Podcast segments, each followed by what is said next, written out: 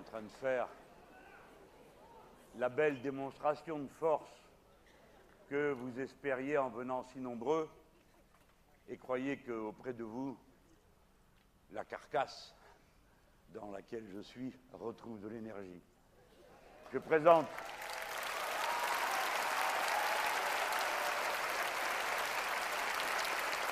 Je présente des excuses à tous ceux qui sont dehors.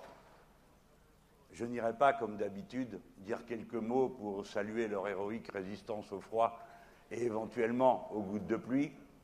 En effet, pour une raison que je ne m'explique pas, on ne m'a pas donné l'autorisation d'installer l'écran qu'on a quand même installé.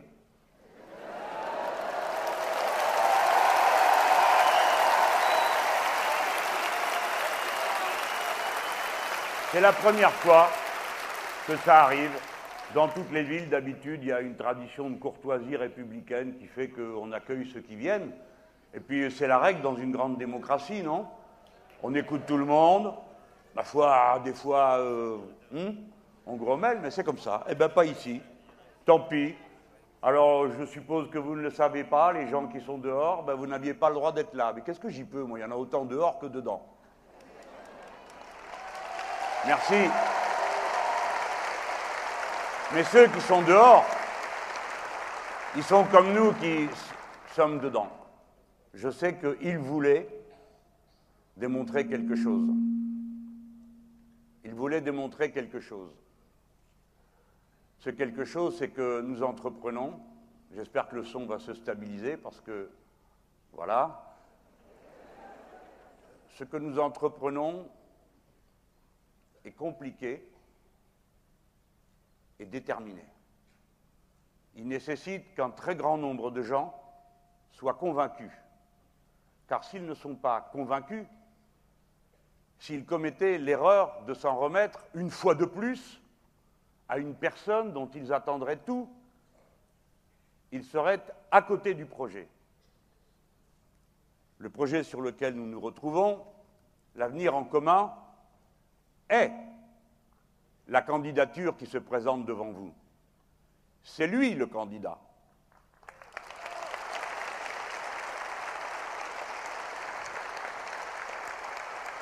Et ce programme a une logique qui tient chacune de ces parties ensemble pour projeter une nouvelle vision de ce que sera notre pays pour ceux qui le font vivre, mais pour les peuples qui nous regardent et qui savent que comme nous sommes une des principales puissances économiques du monde, ce que nous entreprenons en France est de nature à changer le cours du monde au moment où éclate une immense crise de la civilisation humaine liée au fait que l'argent, ayant tout envahi, détruit tout, la nature et les êtres humains. C'est cette page que nous voulons tourner. Alors ici, hein, le point de départ, c'est qu'il faut d'abord qu'il y ait des têtes dures, ceux qui ne se sont pas soumis, ceux qui n'ont pas accepté l'ordre des choses, ceux qui ne se disent pas on ne peut pas faire autrement, on peut toujours faire autrement. Les insoumis, les insoumises, c'est cette masse de gens qui ne s'est pas résignée, quelle que soit la forme du refus de cette résignation, que ce soit la femme, l'homme, qui se dresse contre les conditions sociales qui lui sont faites, celui qui marche tout d'un coup et va ou à la maraude pour secourir celle-ci ou celui-ci qui est abandonné dans la rue, ou bien qui va participer à une action syndicale, ou bien qui va seulement résister en maintenant sa pauvre vie et celle de sa famille en ordre, plutôt que de succomber sous les coups qu'il reçoit et la démoralisation qu'il pourrait ressentir. L'insoumission est le sel de la terre, l'insoumission est le point sur lequel tout part, tout s'appuie. Alors, ben, c'est bien de venir à Rennes, l'insoumise, parce que c'est quand même un des endroits où, contre la loi El Khomri, les gens ont eu la tête la plus dure.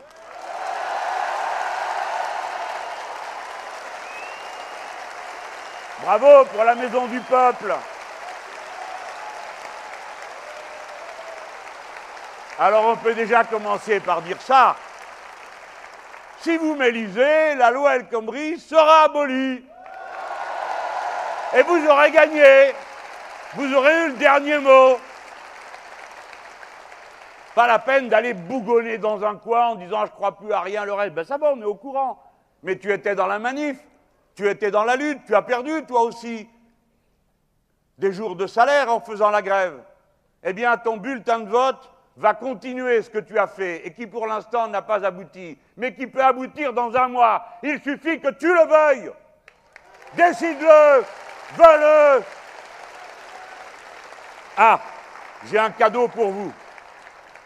On vous l'a peut-être dit, j'ai eu du mal hein, à aller passer cinq heures au salon de l'agriculture. Je me suis contenté, si j'ose dire, d'aller voir euh, une ferme qui montrait l'exemple de ce à quoi je crois et dont j'ai été convaincu, c'est-à-dire qui rompent avec l'agriculture productiviste. Attention, au salon de l'agriculture, il y a aussi des agriculteurs qui ont rompu avec l'agriculture productiviste. Alors moi, je suis allé voir une ferme, on m'a montré comment ça pouvait marcher, comment ça pouvait... Bon, bref, vous avez compris. Là-dessus, voilà parti au salon du livre.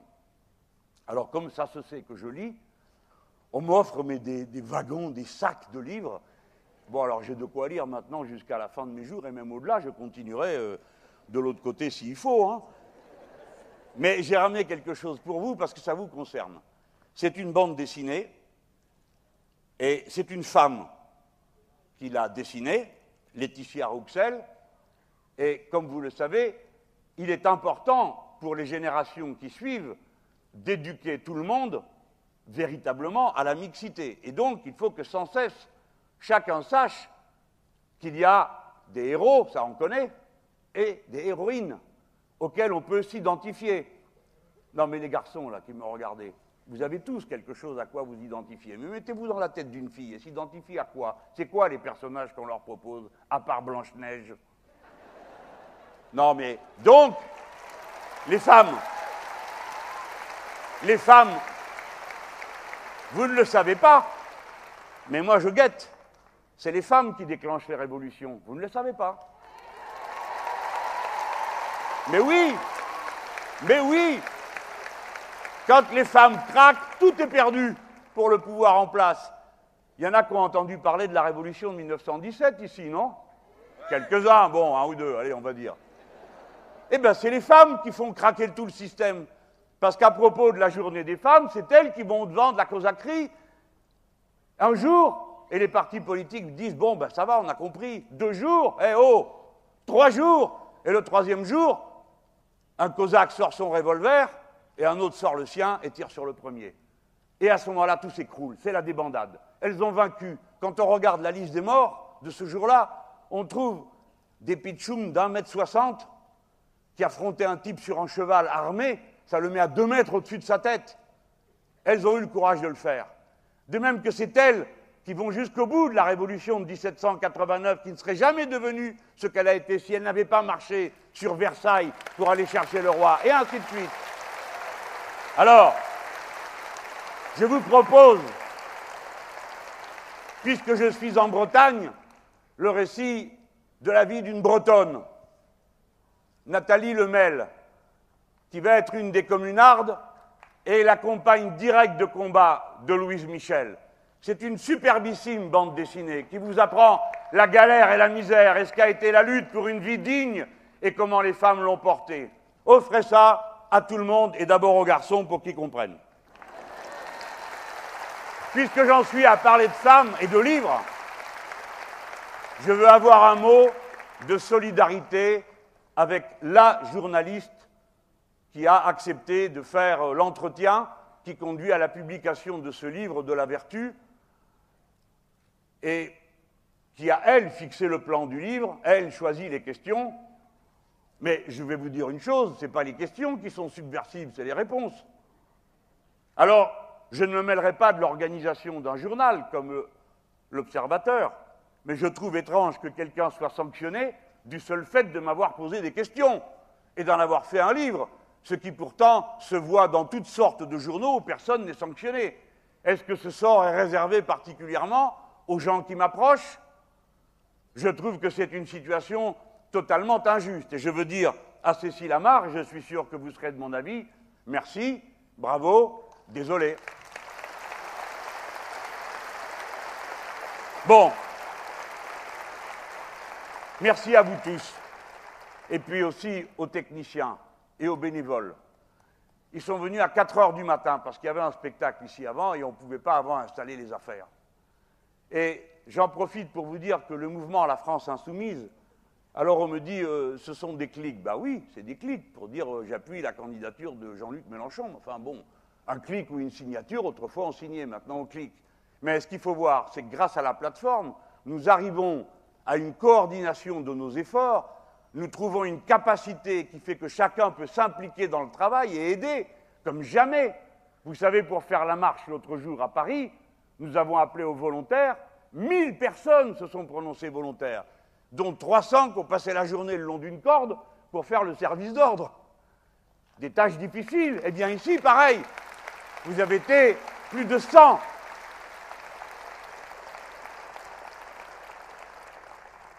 Alors j'ai lu un papier, on me dit euh, Mais quel est votre objectif? Pardon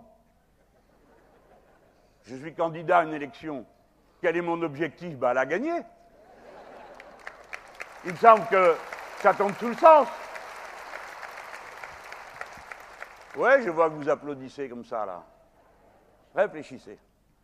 La moitié du corps électoral, si l'on en croit les enquêtes, ne sait, ou à peu près, hein, 47%, ne sait pas s'il va aller voter et s'il va voter, pour qui il va voter. C'est un signe de l'extrême perplexité dans laquelle se trouve intellectuellement la majorité d'entre nous. Et c'est à cette perplexité qu'il s'agit de répondre. Alors, ce n'est pas le moment de croire ceux qui vous arrangent l'élection d'avance. Vous n'êtes pas fatigués, les gens. Alors d'abord, c'était Juppé qui allait gagner, peut-être même avant le premier tour. Alors, euh, c'était ou lui ou Le Pen. Hein. Après, c'était Fillon. Après, alors maintenant, je ne sais plus qui c'est le tour, ça doit être Macron. Voilà. tout est déjà tout prévu à l'avance, tout est fait. On se demande pourquoi on fait une élection. Mais ce qui reste frappant, c'est l'ouverture d'esprit, qui va être notre principal point d'appui les gens réfléchissent. Et ils réfléchissent dans des conditions complètement nouvelles. Des fois, ça fait mal au cœur, mais ils ne s'occupent pas tant que ça des étiquettes politiques. Ils ne s'occupent que de ce qu'ils veulent voir changer dans leur existence, et ils ont tous compris, à un très haut niveau de conscience. Les gens ne sont pas bêtes, comme certains le croient les gens ont compris à un haut niveau de conscience à quel point les enjeux des années qui viennent devant nous sont décisifs. Les gens ont compris que le changement climatique est commencé et que par conséquent, le monde que nous avons connu va s'effacer et qu'un autre va prendre sa place. Le Comité météorologique international, je crois que ça s'appelle comme ça, qui est une organisation de l'ONU, dit que la planète est passée dans une zone inconnue. Les gens comprennent que la lutte implacable qui se mène pour l'accès aux matières premières déclenche des guerres tout le long des pipelines, que ce soit ceux du pétrole ou ceux du gaz. Ils le voient, ils le comprennent. Et ils se disent, comment va-t-on arrêter ça? Certainement pas avec les méthodes que l'on voit se mettre en place d'abrutissement collectif, qui mettent des étiquettes blanches et noires aux uns et aux autres et vous appellent successivement à des sympathies douteuses. Les gens comprennent qu'au rythme où ça va, tout se défait, parce que la ponction qu'opère la finance transnationale sur l'économie réelle affaiblit l'organisme productif, le vide de son sang, et que tout se décompose, tout se défait. Ils le sentent, ils le comprennent. Quelle va être la réponse possible, rationnelle, pacifique, démocratique, voilà où est la compétition. Et cette réponse, ils ne l'entendent pas. Ils ne la ressentent pas. Mais, progressivement, les voici qui entrent dans l'intérêt pour l'élection. Le peuple français est un peuple très politique. Même ceux qui ronchonnent et qui disent qu'ils n'iront pas voter ne le font pas par apolitisme, mais par colère politique. On peut donc convaincre. Et cette capacité que nous avons à convaincre parce que les gens écoutent est notre principal atout. C'est pourquoi je vous dis Il n'y a aucun accord d'appareil possible avec moi, avec nous.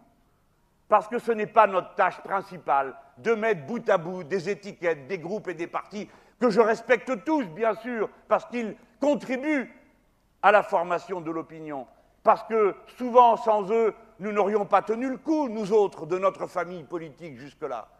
Mais ce n'est plus l'heure, on est passé à autre chose. Et c'est pourquoi, quoi qu'il se passe, je respecterai le code de bonne conduite sur lequel je m'étais d'abord accordé avec Benoît Hamon, même si lui ne le respecte pas, parce que nous ne devons pas donner le spectacle d'une pouille dans une arrière-cour de récréation. Nous parlons à la masse de ceux qui ne savent pas. On ne va pas s'arracher des amis les uns aux autres. Il faut élargir la famille, aller chercher les autres. C'est ça le plus important.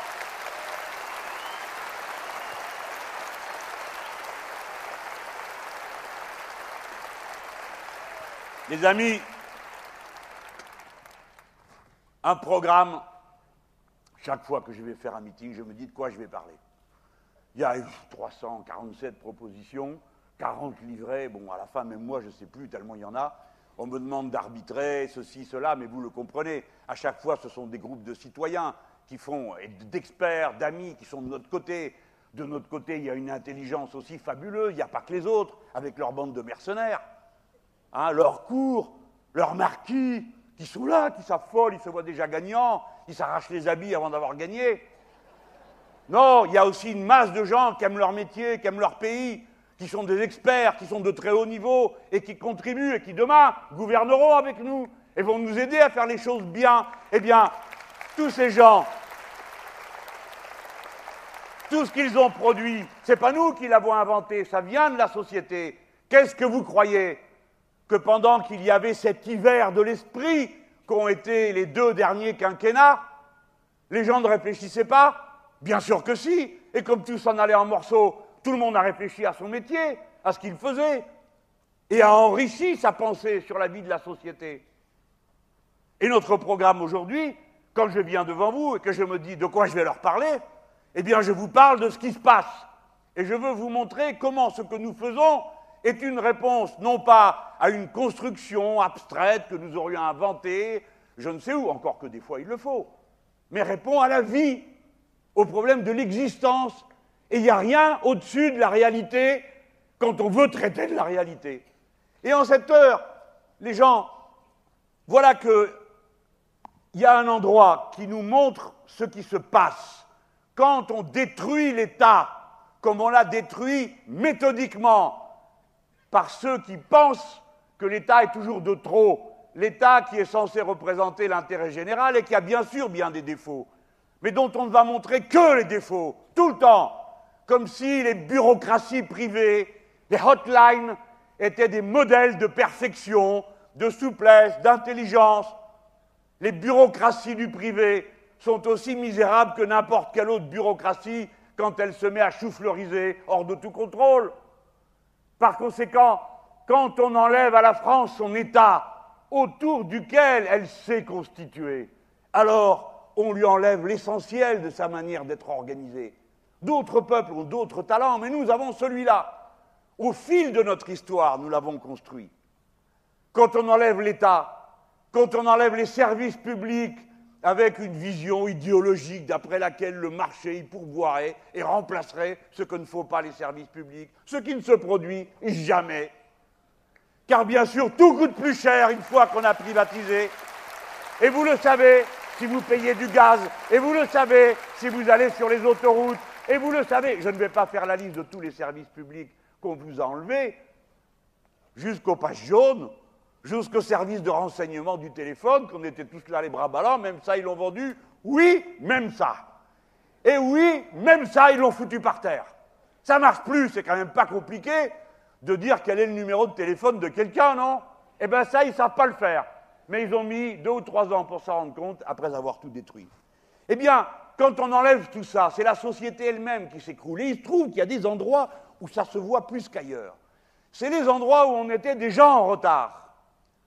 Et comme on était en retard, l'effort qu'il y avait à faire, c'était pour rattraper le retard. Et au lieu de rattraper le retard, on s'est dit, ben, de toute façon, ils ont l'habitude, qu'il leur manque à peu près de tout, on leur enlève encore un peu, ils verront pas.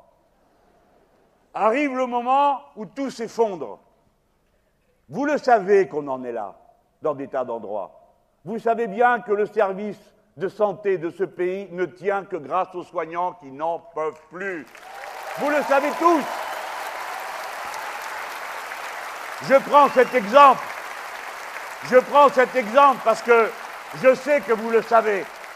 Mais je pourrais prendre bien d'autres exemples de bien d'autres services publics qui ne tiennent que parce que les gens qui sont dedans aiment leur métier, ont le goût de ce qu'ils font, ils veulent le faire bien.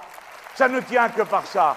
Mais arrive un moment, arrive un moment où ça s'écroule, tout simplement parce qu'on ne peut pas. Si dans une équipe, quelqu'un a été en surmenage au travail, eh bien le voilà, la voilà qui tombe malade. Alors on s'arrête un jour, deux jours avec mauvaise conscience en se disant il faut que je retourne, pas parce qu'un crétin a inventé le délai de carence qui fait que vous n'êtes pas payé tout de suite pour vous stimuler à revenir, comme le pensent ces brutes, mais parce que vous pensez aux collègues et vous pensez à tout ce qu'il y a à faire. Et alors l'autre qui est au boulot, il fait le travail de deux, parce qu'on ne remplace pas ceux qui ne sont pas là. Et celle-ci ou celui-là, il se fatigue encore plus. Et alors après aussi, il tombe malade. Et il n'y a plus rien qui marche. Et voilà les têtes d'œufs qui arrivent avec leurs papiers. Combien vous avez fait de malades aujourd'hui? Combien vous avez fait de ci? Il y a des gens, ils passent leur vie à remplir des papiers au lieu de faire le boulot à propos duquel les papiers les interrogent. Vous le savez, ça? Alors, il y a un endroit où ça a fini par s'écrouler, et ça se passe en ce moment. Et je vais vous dire qu'on n'a pas à être glorieux parce qu'on a mis des jours et des jours à se mettre à en parler et à s'en rendre compte. C'est à la Guyane française à laquelle nous adressons un immense salut de solidarité. La Guyane, c'est nos petits chéris, c'est la France en Amérique du Sud, telle que, si j'étais élu, eh bien, nous prendrions notre place, non pas comme le fourgon de l'armée nord-américaine, mais comme un partenaire direct, je dis bien direct, avec les pays de l'Amérique latine, puisque la France est un pays d'Amérique latine. Alors, à la Guyane qui crie parce que tout s'est effondré aujourd'hui, puisqu'on est à Rennes. Mais ça aurait pu être ailleurs. De la part de tous ceux qui s'y trouvent, le signal que nous allons leur donner, c'est que je vais lire la lettre qu'ils ont envoyée au président de la République, pour le cas où vous ne sauriez pas qu'ils l'ont fait, et pour le cas où vous ne sauriez pas que la réponse a été exactement le contraire de ce qu'ils demandent. Monsieur le Président, peut-être le savez-vous déjà par les services préfectoraux et les ministères, ce n'est pas sûr. Par leur mobilisation générale de ces derniers jours, nos concitoyens ont tenu à vous alerter solennellement sur le fait que la Guyane se meurt, gangrénée par une insécurité générale touchant tous ses secteurs d'activité, qu'ils soient économiques, sociaux ou culturels. La Guyane est devenue une terre de violence généralisée.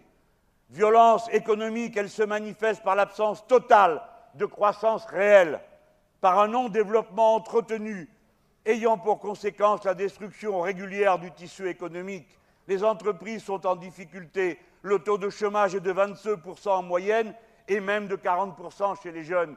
Vous entendez ça, les gens? Il n'y a pas de croissance, il n'y a pas d'activité, alors qu'on est à côté de la plus grande forêt du monde et qu'il y a de plus en plus de gens. Comment on arrive à une absurdité pareille? Je continue. Violence sanitaire, les établissements de santé publics et privés confondus sont dans un état pitoyable. Les hôpitaux ressemblent plus à des mouroirs qu'à des lieux de guérison. Le nombre d'évacuations sanitaires rendues nécessaires vers les Antilles et la métropole atteint des chiffres extravagants. 380 en 2015, 410 en 2016, pour une population totale estimée à 330 000 personnes. Elle se caractérise par le taux d'échec scolaire le plus élevé de France entraînant par voie de conséquence le taux d'insertion professionnelle le plus bas. 8 élèves sur 25 qui rentrent dans une classe de CP n'auront pas de travail à l'âge adulte. Violence sociale presque banalisée, elle se vit au quotidien par les constats suivants. L'inaccessibilité à l'eau courante ou à l'électricité pour 25% de nos enfants.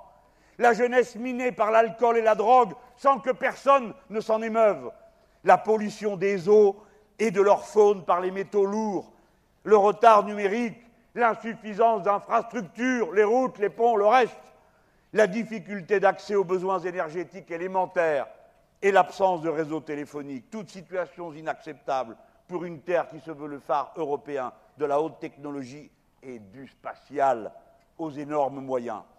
Violence fondamentale, elle se traduit par le pillage systématique de notre sous-sol et de la mer, par la capture du foncier, par une gestion arbitraire, voire discriminatoire des terres par des organismes publics ou dépendants de l'État. Violence administrative, pardon, dépendant de l'État, telle l'ONF qui s'arroge des pouvoirs exorbitants. Violence administrative engendrée par une réglementation tant nationale qu'européenne complètement inadaptée à nos réalités. Elle induit une faiblesse financière structurelle dans la majorité des collectivités locales qui devraient normalement et légalement être mises sous tutelle. Ces réglementations sont contre-productives. Elles entravent aussi bien l'action des élus que celle des acteurs économiques. Cette violence concerne également les contraintes réglementaires imposées au monde agricole, aggravant ainsi la dépendance alimentaire de la Guyane. Violence culturelle, tous ces désordres empêchent une cohésion sociale apaisée dans une société qui n'a pas les moyens d'absorber les flux d'immigrants légaux et illégaux entretenus. Enfin, violence physique. Cette violence aux graves conséquences psychologiques se décline aujourd'hui quotidien par le viol des personnes et des habitations, par le vol sous toutes ses formes, les braquages et les meurtres en croissance exponentielle contre les forces, contre lesquelles les forces de l'ordre semblent impuissants. Monsieur le Président, la Guyane va très mal. Le pays se délite, ce que je viens de vous dire. Et l'imminence du chaos n'est plus une hypothèse d'école. Il y va de l'avenir d'une population française profondément attachée à sa patrie, qui n'entend pas se laisser détruire. Nous vous prions instamment et respectueusement de dépêcher les ministres concernés, possédant l'autorité et la capacité à décider, afin qu'au terme d'un dialogue ouvert et constructif, des mesures urgentes, efficaces et engageant l'État puissent enfin être prises. Pour le collectif Sauvons la Guyane, regroupant les représentants de la société civile, des syndicats patronaux et de salariés, c'est signé le collectif pour la Guyane.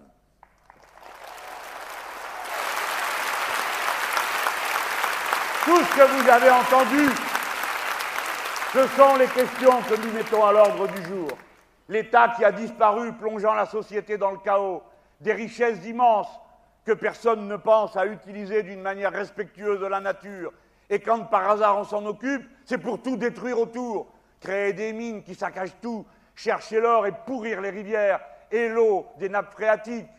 Voilà comment est traitée la malheureuse Guyane, mais comme un symbole exagéré, peut-être comme sous une loupe, de ce que nous vivons ici sur le sol de la métropole, et que peut-être nous ne regardons pas assez souvent bien droit dans les yeux pour nous rendre compte de ce qui se passe, et qu'au fond, d'une manière ou d'une autre, peut-être que nous sommes tous des Guyanais.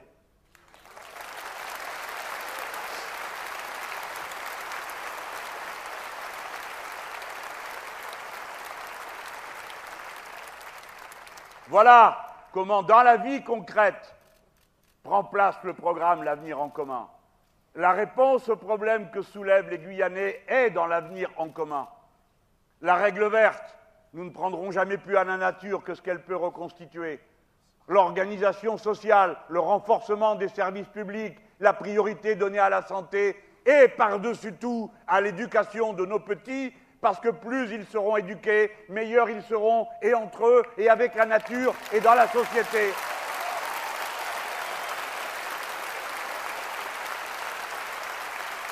À ceux qui ne cessent de dire que ça coûterait trop cher, nous leur demandons à combien ils évaluent les désastres qu'ils laissent se produire, à combien ils évaluent la catastrophe qui viendrait si, comme le dit le collectif, la Guyane sombrait dans le chaos. Et si la métropole sombrait dans le chaos sanitaire parce qu'on aura trop méprisé les installations de santé Et si la métropole sombrait dans le chaos ferroviaire parce qu'on n'a pas entretenu les infrastructures parce qu'on a dirigé tout ça n'importe comment. Et si la métropole venait à sombrer dans la catastrophe du fait de ceux qui continuent à penser, butés, bornés qu'ils sont, que l'énergie nucléaire ne présentera jamais aucun problème, alors que nous savons tous que c'est le contraire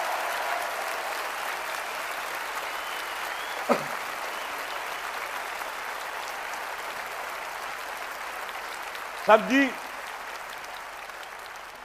samedi, les gens, je suis allé dans un McDo. C'était la première fois.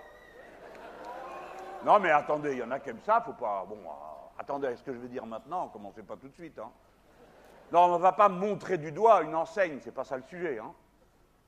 Bon, moi j'ai mon avis, mais c'est mon avis. Bon.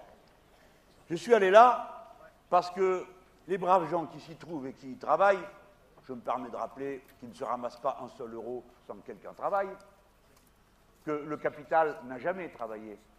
Ce n'est pas le capital qui travaille, ce n'est pas le capital qui produit la richesse, c'est les gens qui travaillent.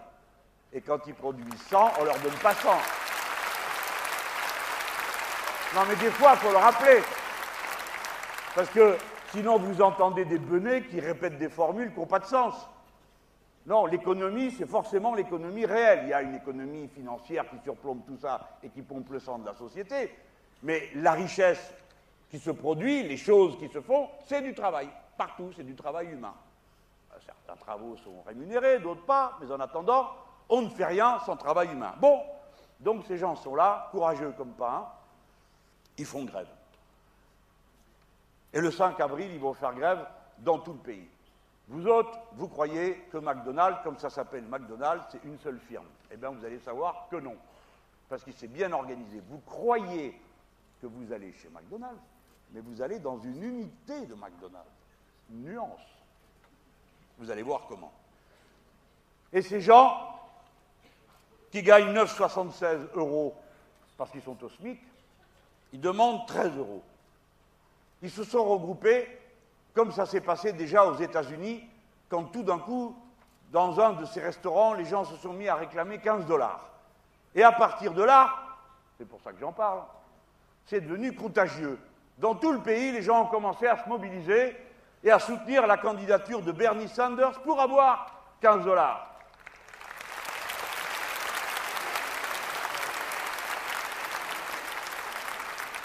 13 euros de l'heure.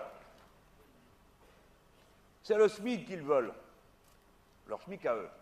Je préviens. Pour l'instant, c'est eux qui le réclament. Demain, ça pourrait être beaucoup d'autres, hein Ça pourrait être beaucoup d'autres. Ça ferait du bien au pays qu'on voit des gens réclamer pour leur salaire. Parce que les autres ont déjà quand même pris beaucoup. Et tous les six mois, vous apprenez quels sont le niveau de salaire des millionnaires que vous avez dans votre pays. Et vous avez des ballots qui disent Mais monsieur Mélenchon, moi, ça ne me dérange pas qu'il y ait des riches, ce qui m'ennuie, c'est qu'il y ait des pauvres.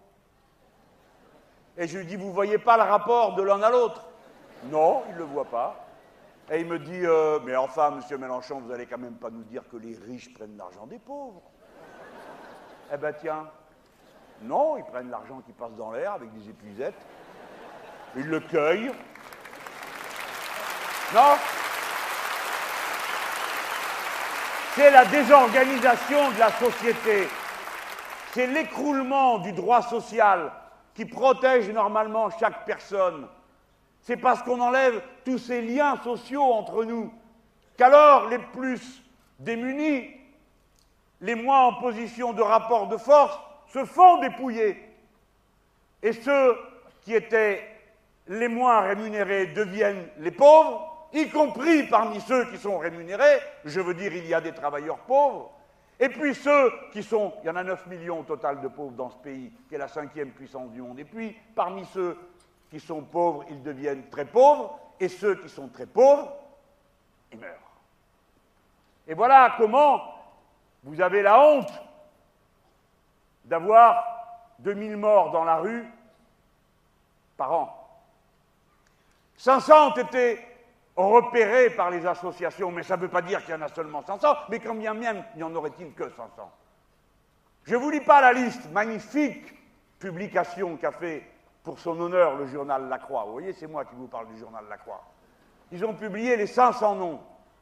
Eh bien, les gens, regardez une seule fois cette page et vous verrez que vous n'êtes plus le même à la sortie. Quand vous voyez des gens qui ont en moyenne 12 ans passés dans la rue, vous croyez qu'ils meurent de quoi? Pas de la rue, la rue a tué personne. Ce qui a tué, c'est la solitude, c'est la misère, c'est la maladie pas soignée, c'est l'abandon. De cela, cette société pourrie est coupable. Elle est coupable.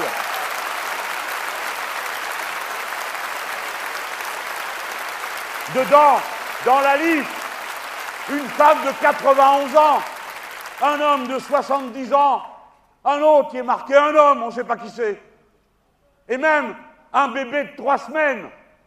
Voilà leur monde, voilà leur société. Et qu'est-ce qu'ils font face à ça? Rien, absolument rien. Ils vous regardent et ils vous disent, faut que ça continue. Soyez réaliste, monsieur Mélenchon. Avec quoi payez-vous tout ce que vous proposez? Parce que ces morts, évidemment, ils ne leur coûtent rien. C'est vraiment le cas de le dire.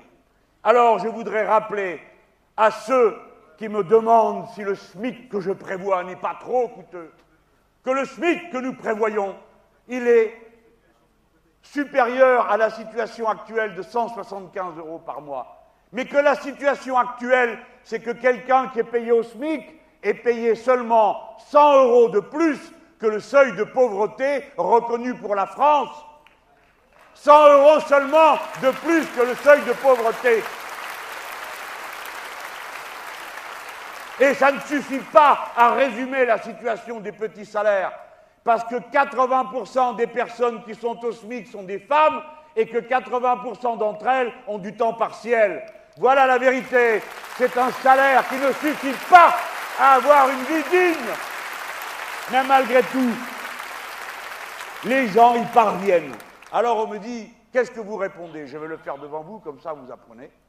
Et vous le répétez. Bien sûr que vous avez raison, que la réponse c'est ça. Mais après, il faut démontrer. La dame, elle a crié résistance. Quelle est la limite à l'exploitation? La résistance à l'exploitation. Il n'y en a pas d'autre.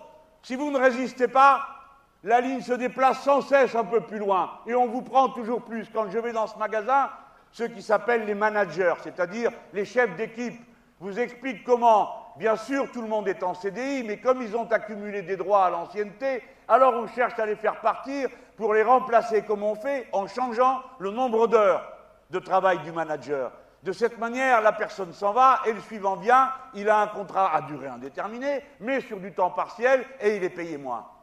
Voilà comment il n'y a pas de limite. Sinon, la résistance des gens, et ces braves gens qui résistaient ont un courage extraordinaire. Parce que la plupart d'entre eux, ce sont des contrats de 24 heures qu'ils ont par semaine.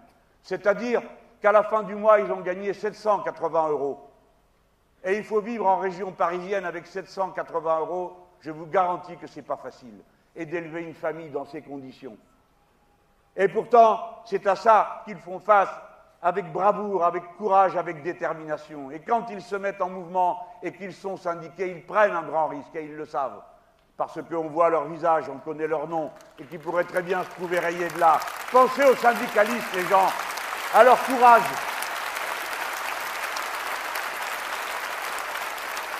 On m'a dit, si vous augmentez les salaires et le SMIC, eh bien tout le monde va délocaliser. Premièrement, ils n'ont pas attendu ça pour délocaliser. Une entreprise sur deux qui délocalise, délocalise en Europe. On va en parler dans un instant, il doit y avoir une raison n'est pas que le travail soit mieux fait ailleurs, c'est qu'il est moins cher payé, c'est leur unique raison. Mais, je vais vous dire, ce n'est pas possible. L'essentiel des travailleurs et des salariés, hommes et femmes, qui sont payés au SMIC, sont dans des emplois de service. Eh bien, permettez-moi de vous dire que personne n'ira jamais se faire couper les cheveux à Hong Kong, pour ensuite le soir aller au restaurant où ça? À Macao. Que sais-je? Les emplois de service, les services à la personne ne se délocalisent pas. Et c'est la raison pour laquelle ça me renforce dans l'idée que ces services sont nécessaires pour faire tourner une économie dans laquelle chacun d'entre nous peut choisir, s'il le veut, librement de la disposition de son temps et où on n'affecte pas toutes les tâches qui sont liées aux personnes à celles dont on pense que c'est un talent génétiquement héréditaire qu'elles ont, à savoir les femmes. Le soin des personnes âgées, le soin des enfants, qui aujourd'hui sont toutes des tâches déléguées en travail gratuit. Et je vois dans plein de programmes toutes sortes d'illusions grossières sur la technicisation de la vie quotidienne. Alors on dit pour les personnes âgées, on va leur mettre une sonnette pour alarmer si ça va pas bien, et puis du tracé luminescent dans la maison, et que sais-je encore, une caméra. Euh, mais enfin, les gens ont besoin de contact humain, voyez-vous. Nous sommes des êtres humains, pas des choses. Des êtres humains. Et à un être humain, qu'est-ce qui lui manque? L'autre être humain. C'est comme ça. Peut-être que si on avait hérité du code génétique des cafards ou je ne sais pas quoi, on serait autrement. Mais nous, ça a pris 200, 300 000 ans de sélection pour arriver à ce résultat qu'ont survécu ceux qui s'occupaient des autres. Je l'ai dit cent fois, mais rappelez-vous-le, on est les enfants et les descendants des gentils, même s'il y a des méchants entre nous qui sont assez insupportables. Bon, mais voilà comment ça s'est passé. Et je vous redis ça parce que ça vaut, comme je l'ai dit, pour les services à la personne, je viens de parler des personnes âgées, mais pareil pour les gosses. Voilà pourquoi il faut qu'on puisse donner aux enfants une prise en charge, une garde quand ils sont tout petits, mais qui, se réalise dans des conditions qui soient humainement positives. Vous savez, vous, êtes au courant qu'on trouve de plus en plus de petits qui sont d'une agressivité incroyable. Alors on dit, ah, c'est qu'il y a un problème à la maison. Mais non, il n'y a pas de problème à la maison. Ben, les gens croient bien faire. Et on met les gamins devant la télé. Mais on croit bien faire, c'est pas méchant. Mais le résultat, c'est que les petits sont privés de milliers d'interactions humaines, parce que ces interactions constituent l'humanité. C'est de l'anthropologie, ça. Donc, ils sont incapables ensuite de dominer quelque chose qui travaille en eux et qui est à la base du fonctionnement humain, qui s'appelle le désir mimétique. Tout le monde a connu deux gamins dans un bac à sable qui se battent pour euh, une pelle. Vous pouvez amener tout ce que vous voulez, un bonbon, un ballon, tout ce que, ce que vous voulez, il n'y a pas moyen de, les séparer. Eh bien, vous voyez, c'est l'éducation qui permet de s'humaniser. Et l'éducation, c'est au contact des autres. Voilà. Il y a 400 manières différentes de dire bonjour, entre le moment où vous sortez de chez vous et où vous arrivez au boulot et au boulot. Suivant que c'est la personne que vous connaissez, le chauffeur du bus, euh, celui à qui vous allez acheter le journal, que sais-je encore, la première personne que vous rencontrez, si vous allez travailler, etc. Toutes ces interactions sont nécessaires. C'est pour vous dire, tout ça, c'est du service à la personne. Et puis, il faut qu'il y ait la possibilité de les scolariser, les petits des deux ans. On avait commencé à le faire dans les années 2000. Et en tout cas, à trois ans, c'est sûr. Parce que les scolariser dès trois ans, ça leur permet eh ben, d'entrer en contact avec les autres, d'apprendre la langue. Et leur... Je ne dis pas que c'est le seul moyen. Je ne dis pas que c'est le seul moyen. Mais ce moyen, pour moi, est un moyen efficace et qui a fait ses preuves. Alors, ça, c'était la réponse à ils vont délocaliser. Eh bien non, ils ne vont pas délocaliser nos petits, ni nos anciens. Alors, ah, mais si vous donnez des sous aux gens, ils vont acheter des choses. Bah, tu parles, c'est pour ça qu'on leur donne. Ben évidemment, on ne leur donne pas pour, pour faire quoi? Alors, est-ce qu'avec votre SMIC à 1326 euros, vous allez acheter des Mercedes et ruiner le commerce extérieur de la France? Bien sûr que non. Mais oui, c'est une statistique, figurez-vous. Comme il faut répondre à tout, on a cherché. Eh bien, figurez-vous que moins vous êtes riche, moins vous faites apporter. C'est-à-dire que ce que vous mangez, tout ce que vous faites, c'est surtout des choses qui se produisent autour de vous. Autrement dit, ce n'est pas les moins fortunés qui sont responsables du grand déménagement du monde, c'est les autres. Et il faudra savoir s'en souvenir. Enfin, les PME. Il doit y avoir dans cette salle aussi des gens qui sont des chefs d'entreprise de PME. Alors on me dit, ah là, mais où vous allez là Où vous allez là? Moi, je ne peux pas. Et souvent, euh, le petit patron le dit à ses compagnons. Mélenchon, très bien, patriote, tout ça, parfait, parle bien, il est cultivé, il nous ferait honneur. Voilà, là, le SMIC, ça, c'est pas possible. On veut bien Mélenchon, mais pas de son programme. Erreur. L'un va avec l'autre. Mais je blague. Je veux leur dire ce qu'on fait. Une bonne fois qu'on s'accorde, vous autres, les petits patrons, ne me racontez pas d'histoire. De toute façon, dans ce pays, tout le monde râle tout le temps. Donc ce n'est pas au décibel que je vais juger de la situation. Si votre carnet de commandes est rempli, vous êtes content Oui ou non? Oui Et ce n'est pas de charge sociale, comme vous dites pour parler des cotisations, qui va empêcher les affaires de se faire. Donc notre politique, elle remplit le carnet de commandes parce qu'il n'y a pas besoin d'être un aigle pour le comprendre. Que si vous donnez des sous aux gens en plus, ils le dépensent et que ça fait tourner progressivement toute l'économie. Et que si, comme moi, on met dans le programme qui est prévu 100 milliards d'investissements pour passer à 100% d'énergie renouvelable, vous marquez deux buts avec une seule mesure. Premièrement, vous relancez l'économie, donc des salaires, donc des cotisations, donc des taxes, donc des impôts sur le revenu, et vous remplissez la caisse. Et d'autre part, tout le monde travaille. Et quand tout le monde travaille, ça va mieux. Et quand, par exemple, vous prenez une décision qui est de dire que nous allons appliquer le programme permettant que les personnes en situation de handicap ne rencontrent plus nulle part aucun obstacle pour passer d'un endroit à l'autre, ça veut dire que ce sont aux alentours de 10 milliards de mis qui seront faits par qui? Évidemment par les petites entreprises, parce qu'il est impossible de faire un plan national et de payer depuis Paris tous ceux qui vont le faire partout en France. Voilà comment la justice sociale et l'humanisme politique remplissent les caisses et font tourner. C'est pourquoi, à la fin de notre plan, alors qu'on a dépensé 100 milliards, il faut le temps quand même de les dépenser, et qu'on a augmenté les services publics partout, une fois qu'on fait le total de ce qui sort, le nombre de salaires que ça procure, donc, comme je vous l'ai dit tout à l'heure, des impôts et des taxes, ça donne à l'autre bout 190 milliards et nous sommes en avance, nous sommes en excédent de 20 milliards d'euros. Et personne n'a encore mis en cause le chiffrage que nous avons présenté pour ce programme. Et nous avons fait une émission qui a duré cinq heures pour le présenter et l'expliquer.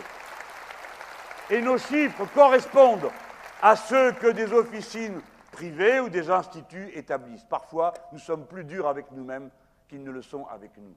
Et nous reprenons l'avis d'une bolchevique communiste de guerre avancée, Madame Lagarde, la présidente du FMI, une grande organisation communiste internationale, qui dit que pour un euro d'investi, c'est trois euros d'activité.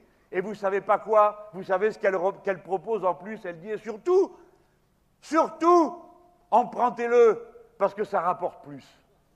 Donc ça rapportera plus d'emprunter ces 100 milliards d'investissements que ça ne vous rapportera jamais. Si vous faites l'erreur d'aller voter pour un de ces messieurs très intelligents qui vous explique qu'en faisant à nouveau des coupes claires dans les finances de l'État, on va assainir la situation. C'est le contraire. M. Fillon veut retirer 100 milliards de l'économie du pays en les retirant des dépenses publiques. Moins de services publics, moins d'activités. Et à la sortie, qu'est-ce que vous croyez qu'il y aura? Plus de misère, plus de chômage, plus de gens mal soignés. Voilà, et c'est tout.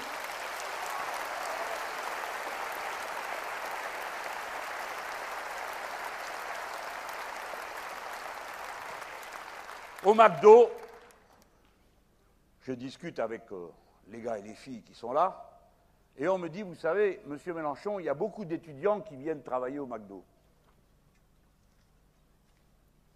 Je n'ai pas tout dit sur les PME, bah, tant pis, ça sera assez pour aujourd'hui. J'ai dit que je remplissais le carnet de commandes. Sur le papier, il est marqué Nous allons les libérer des banques. Escompte à taux zéro. Ça soulagera la trésorerie. Bon, vous, ça ne vous dit rien parce que vous ne savez pas ce qu'est un taux d'escompte. Alors, je ne sais pas pourquoi on m'a fait cette fiche. Rendre l'impôt sur les sociétés progressif. Ah, ça, oui, c'est vrai. Ça, quand même, il faut que je vous le dise. C'est la manie chez les riches. Ils poussent les autres devant. Les gros paysans poussent les petits paysans et les très grandes entreprises poussent devant la piétaille du patronat, du petit patronat. Hein. Et résultat, les petites entreprises payent de l'impôt à 33% et les très grandes, genre CAC 40, 8%. Hmm, merci. Eh bien oui. Donc, chez McDo, on discute et on me dit il y a beaucoup d'étudiants. Il y a beaucoup d'étudiants qui travaillent chez McDo. Eh bien moi, je ne suis pas d'accord. Et je voudrais que tout le monde comprenne quelle est la situation. Je pense qu'il y en a beaucoup qui le savent dans cette salle, hein, vu qui on est ici. Mais ce n'est pas normal comme situation. Que nos jeunes, un sur deux, travaillent en même temps qu'ils étudient. Il faudrait savoir, on étudie ou on travaille à côté. C'est pas normal. Et un sur deux vit avec moins de 400 euros par mois. Je dis ça parce que beaucoup se figurent qu'une vie d'étudiant, c'est une vie de bamboche. Bon, encore heureux, quand on est jeune, on se marre un peu. Mais ce n'est pas le sujet. C'est une vie qui est dure. C'est une vie qui est dure, 400 euros par mois. la moitié d'entre eux n'arrivent pas à couvrir les besoins essentiels de leur moi. La moitié d'entre eux ne se soignent pas quand il y a besoin parce qu'ils ne peuvent pas le payer. Un million cent mille jeunes au travail dans ces conditions. Alors il faut choisir où vous trouvez que la galère forme la jeunesse, etc., etc., etc., ou bien vous pensez que ce n'est pas le cas. Moi, je pense que ce n'est pas le cas. Pour étudier, j'ai été correcteur dans l'imprimerie. Eh bien, ils étaient braves de me garder. Parce que je n'étais pas un bon correcteur. Ou pompiste. Ou ouvrier d'entretien. Je passais avec un aspirateur le samedi. Je dis que ce n'est pas des bonnes conditions. Et encore, j'estime que j'ai eu de la chance.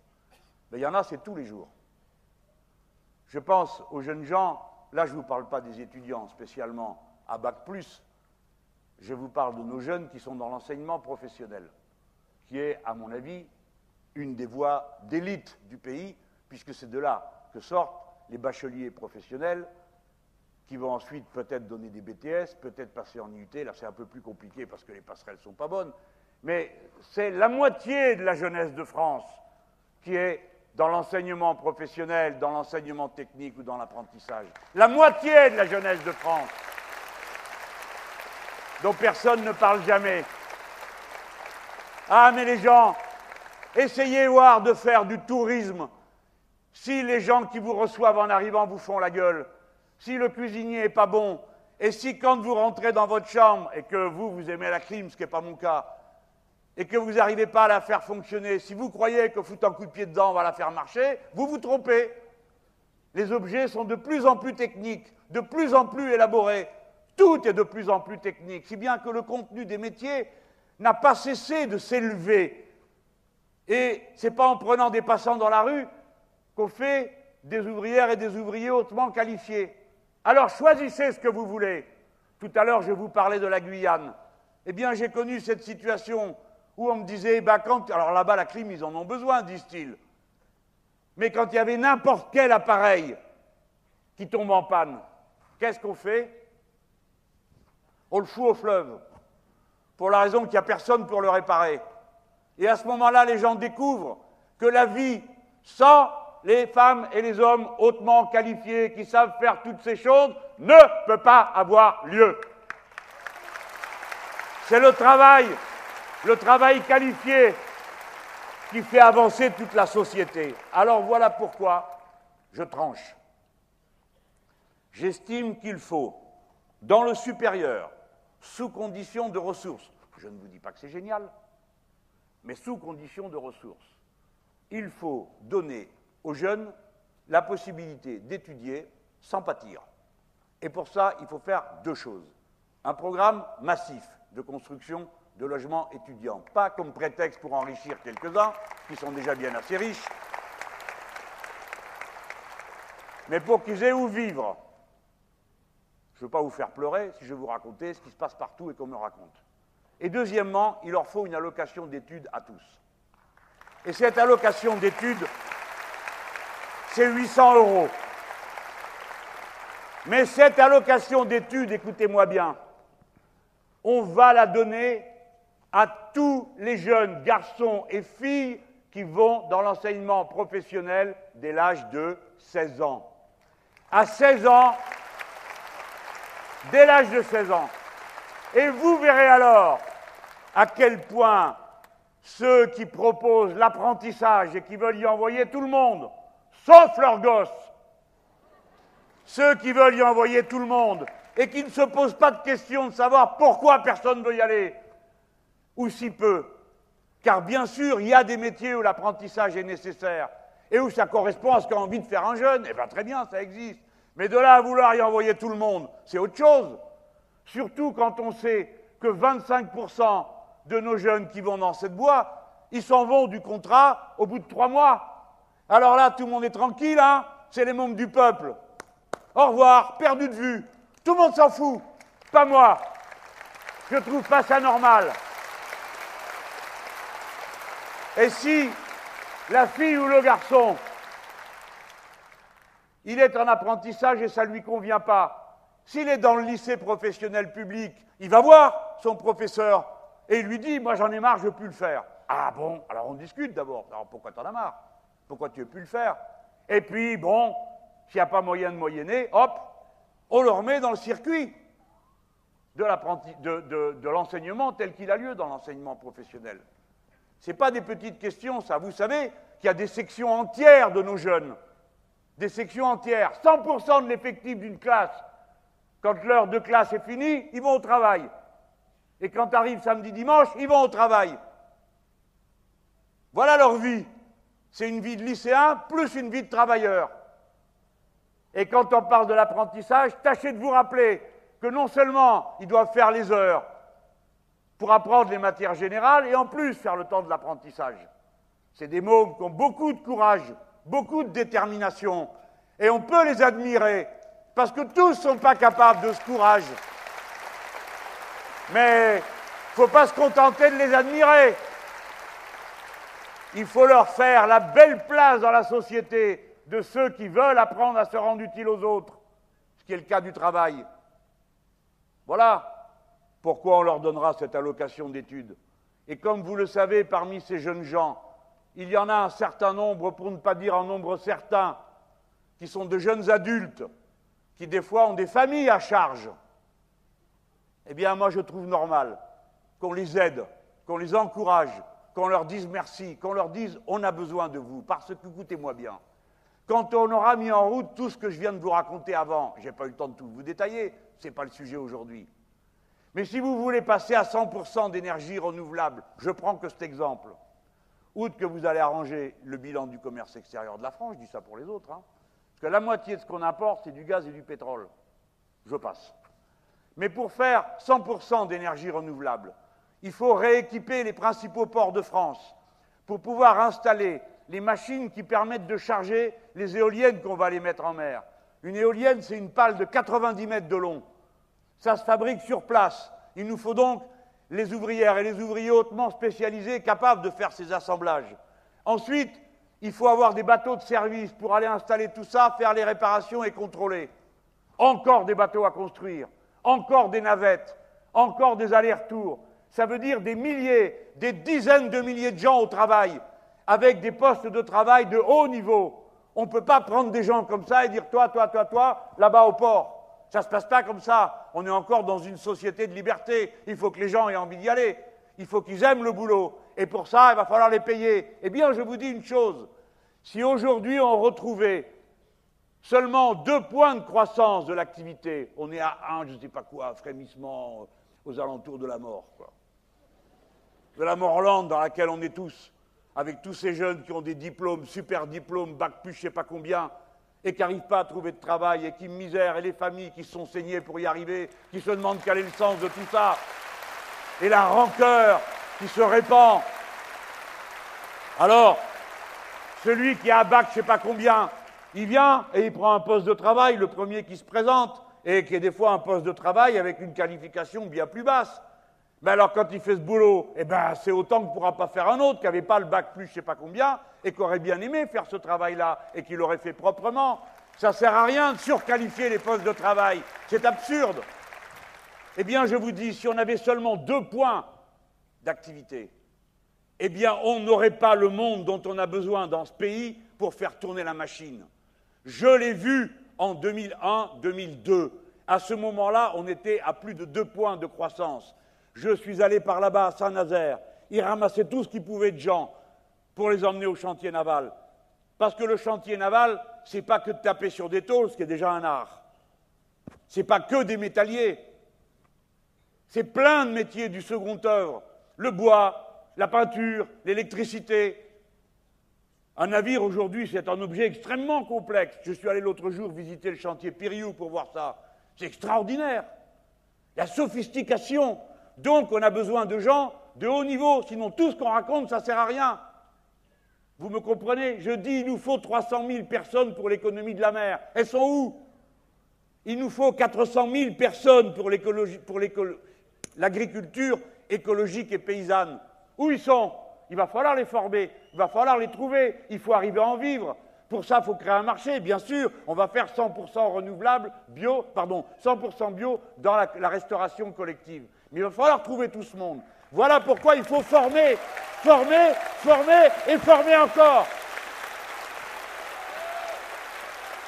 C'est pour ça que je vous parle de planification. La planification, c'est indispensable pour organiser les différents secteurs. Et tout ça pour partir du, SMIC. Alors vous voulez savoir ce que les autres vous proposent? On va faire un peu d'humour noir. Alors, Monsieur Fillon,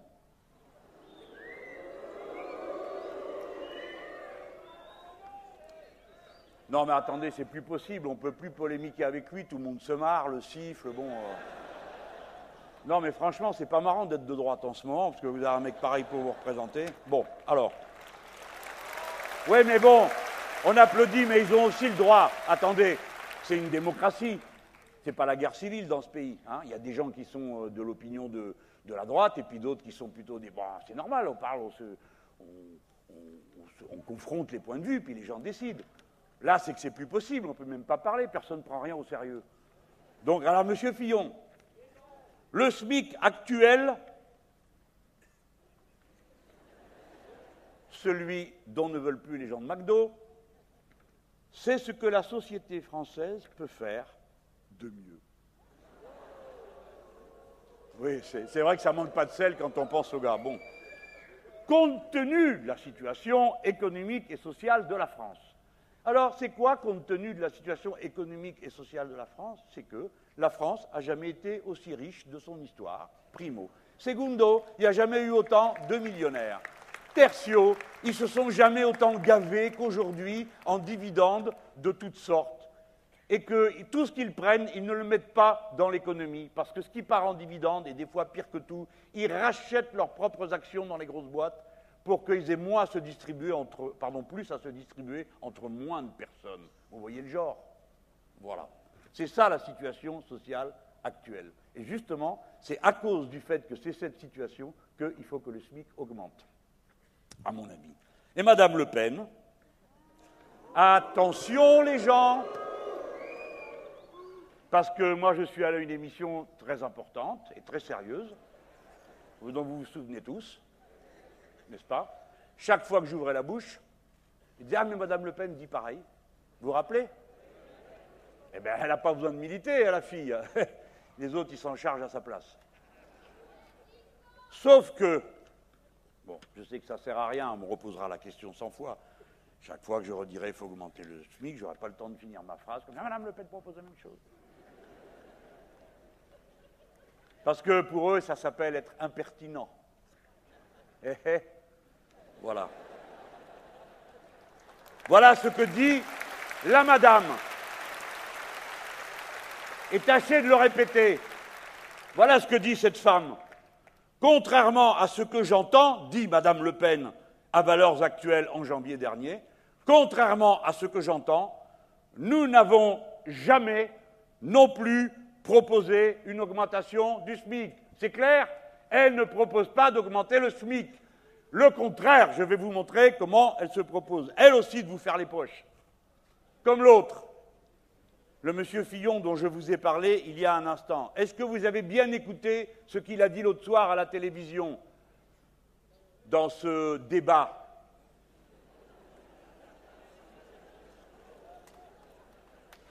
Non, mais c'était bien. Hein il vous a dit quand on lui a dit mais quelle est la durée légale du travail? Moi c'est clair, c'est 35 heures. Je dis, si vous m'élisez, nous reviendrons aux 35 heures. Organiser ça, déjà, c'est du boulot. Et la discussion s'ouvrira pour les 32 heures, puis il y a des syndicats qui le demandent. Je ne vais pas les contre. Moi, je suis plutôt de leur bord. Mais ce à quoi je m'engage, c'est de venir aux 35 heures. Parce que les 35 heures, c'est la période où ça a été mis en place, c'est les trois sur les quatre périodes qui ont donné le plus de création d'emplois du siècle. D'accord Alors il y avait des aides Oui, oui, il y avait des aides, bien sûr, Pourquoi il n'y en a pas maintenant des aides Ce n'est pas pour les mêmes. 13 000 euros par emploi créé avec les 35 heures. Et avec leur machin, là, le CICE, vous vous rappelez que M. Gattaz allait partout avec son gros machin, un million d'emplois. Même à un million d'emplois, c'était trop cher pour 40 milliards, ou pour 20 qui ont été donnés. Un emploi préservé ou créé, débrouillez-vous avec ça, faites le tri, 280 000 euros. Autrement dit, le fameux choc qui devait les libérer et permettre de créer je ne sais combien d'emplois, ça coûtait 280 000 emplois par, 280 000 euros par tête de pipe. Et notre système à nous, 13 000. Ça se discute quand même, non? Et on a créé des milliers d'emplois. Donc on reviendra aux 35 heures, bien sûr. Alors on vous dit, ah mais ça, certains disent, mais nous on est d'accord pour respecter la durée légale du travail. Et après, vous avez l'aboyeur de service. Ben, c'est M. Fillon, justement, qui dit euh, Nous, c'est nous qui travaillons le moins euh, de, tous les pays, de, il ne se rappelait plus de quoi d'ailleurs, mais bon, il avait lu sur sa fiche. Mais enfin, c'est incroyable. Depuis quand on compte le nombre d'heures travaillées par salarié comme un indice de prospérité de l'économie? C'est de la folie. Je lui ai dit, ben, l'endroit où on travaille le plus, c'est la Roumanie. Vous avez envie d'être roumain? Non, bien sûr que non. Même les Roumains, ils n'ont pas envie dans ces conditions-là. Mais bien sûr. Pourquoi? Parce que là où on travaille beaucoup d'heures, là où on travaille beaucoup d'heures, ça veut dire qu'il n'y a pas de machines, ou qu'il y en a moins, ou qu'elles sont moins performantes. Tandis qu'en France, la productivité du travail par individu est la plus élevée d'Europe. Et que de toute façon, depuis un siècle, un peu plus d'un siècle, on a multiplié, on a divisé par deux le nombre d'heures de travail nécessaires pour produire 30 fois plus de choses. Je n'ai pas dit que c'était des richesses. Donc on voit bien que c'est une comparaison absurde de dire ah ben il travaille plus, comment il travaille plus, qu'est-ce que ça donne, dans quelles conditions, avec quelles machines, pour faire quoi Ça ne veut rien dire cette histoire. Diminuer le temps de travail de chacun, c'est répartir le travail qu'il y a à faire. J'espère bien qu'un jour ou l'autre, on finira par arriver à trouver des machines assez performantes pour faire l'essentiel du boulot et on se partagera ce qui aura été créé, mais vous aurez toujours du travail humain, à un bout ou à un autre. Vous ne pouvez pas tout robotiser. Mais ouvrez pas les yeux comme ça quand je vous raconte ça. Il y a cinq minutes, vous étiez d'accord avec moi sur les services à la personne. Alors, vous comptez y coller des robots pour s'occuper de vos anciens ou de vos gamins? Vous êtes fous? Bien sûr que non. Donc, ce dont on parle, c'est d'alléger le travail humain pénible qui casse le corps, qui détruit les personnes, c'est pour ça d'ailleurs, méfiez-vous de ceux qui vous proposent des retraites par points, la, la dernière invention que M. Macron essaye de vous passer. Oui, oui, par points. Ça porte un nom incompréhensible. Alors il dit, ben, ça dépendra chaque année de quoi? La valeur de votre point, du nombre de salaires qui auront été donnés et de l'année de naissance. S'il vous plaît, regardez. Je suis né en 1951, mais j'ai jamais creusé, j'ai jamais bêché, j'ai jamais été sur un poste de travail qui m'a cassé le dos, ou brisé les mains, ou brisé les jambes, ou épuisé. Alors je vais vous dire, je me porte beaucoup mieux que beaucoup d'hommes de mon âge. Non pour mes mérites personnels, mais parce que la vie m'a fait la grâce de moi m'exposer que à la difficulté du travail. Et un ouvrier, sa moyenne de vie, c'est 59 ans. La mienne, c'est 76 ans. Et c'est pas pour rien. Donc, si vous commencez à dire tous ceux qui sont nés la même année, eh bien, on prendra la moyenne de l'espérance de vie, eh bien, vous faites un truc dégueulasse. Parce que vous mettez dans le même sac celui qui s'est épuisé au travail et celui à qui ça a fait moins. Non, non, non. On part tous ensemble au même âge parce qu'on veut rester avec ses copains et ses copines à la retraite. Voilà. Alors ça, ça ne rentre pas dans les calculs, mais c'est la vie, ça. Nous ne sommes pas là pour arranger les comptes, mais pour prendre chacun notre part de bonheur et essayer de la partager avec les autres et de l'agrandir. Bon, vous le savez tout ça. Alors ces gens-là, ça je vous ai dit pour les retraites. Mais si vous ne vous méfiez pas et que vous continuez à courir comme des ballots chaque fois qu'on vous joue la musique du vote utile, après, hein, Bon, ben on recommencera, quoi. Qu'est-ce que vous voulez après? On On lâchera jamais prise. Mais vous pouvez vous l'épargner. Alors, que propose M. Fillon? Il vous l'a dit l'autre soir. Il n'y aurait plus de durée légale. Et alors, en général, ils prennent une mine sucrée et ils vous disent ça sera négocié dans l'entreprise. Ben voyons. Vous allez voir votre patron et vous lui dites dis donc, euh, il vaudrait mieux qu'on travaille que 7 heures cette semaine, parce que euh, en ce moment, la pêche, ça marche bien. Ça ne se passe pas comme ça, tout le monde le sait. Donc c'est grossier de dire aux gens, ça va se discuter à la bonne franquette. Bien sûr qu'il y a des tas d'entreprises où on arrange, des tas de problèmes à la bonne franquette, mais tas d'autres, on n'arrange rien du tout. Et si vous dites qu'il n'y a plus de durée légale, quelle raison y aurait-il que ça s'arrête? C'est moi qui ai dû lui dire sur le plateau, mais monsieur, il y a une durée légale au moins européenne, 48 heures. Vous comptez faire bosser les gens combien de temps? Il n'y avait pas pensé. Il pensait que vous allez négocier ça et tout lui va. Forcément, ce n'est pas lui qui fait le boulot. Donc si vous y restez 50 ou 60 heures, ce n'est pas son problème. Ça, ce n'est pas acceptable. Et ce n'est pas tout. Le CDI pour lequel vous vous battez, CDI sans lequel vous avez un mal de chien à faire un emprunt, pour acheter la voiture, CDI sans lequel vous avez un mal de chien à trouver un logement parce que votre situation est incertaine, etc., etc., etc. Toutes ces choses que ces gens n'ont pas l'air de savoir. Eh bien, lui, il change le CDI complètement. Et il en fait un CDI à droit progressif. D'accord? C'est pas la peine qu'on commente. Ça veut dire que tous les ennuis attachés aux autres formes de contrats qui aujourd'hui sont devenues la norme de 80% des embauches, les CDD, contrats à temps partiel, etc., hop, tout le monde se les mange parce que ça rentre dans le nouveau contrat qui serait donné à tout le monde. Et puis après, parce que mes, les camarades qui travaillent sur le papier, ils sont très bons, hein, ils fouillent, ils fouillent, ils fouillent, et dedans, ils ont trouvé une trouvaille de M. Fillon. Il propose la création d'un statut de prestataire indépendant.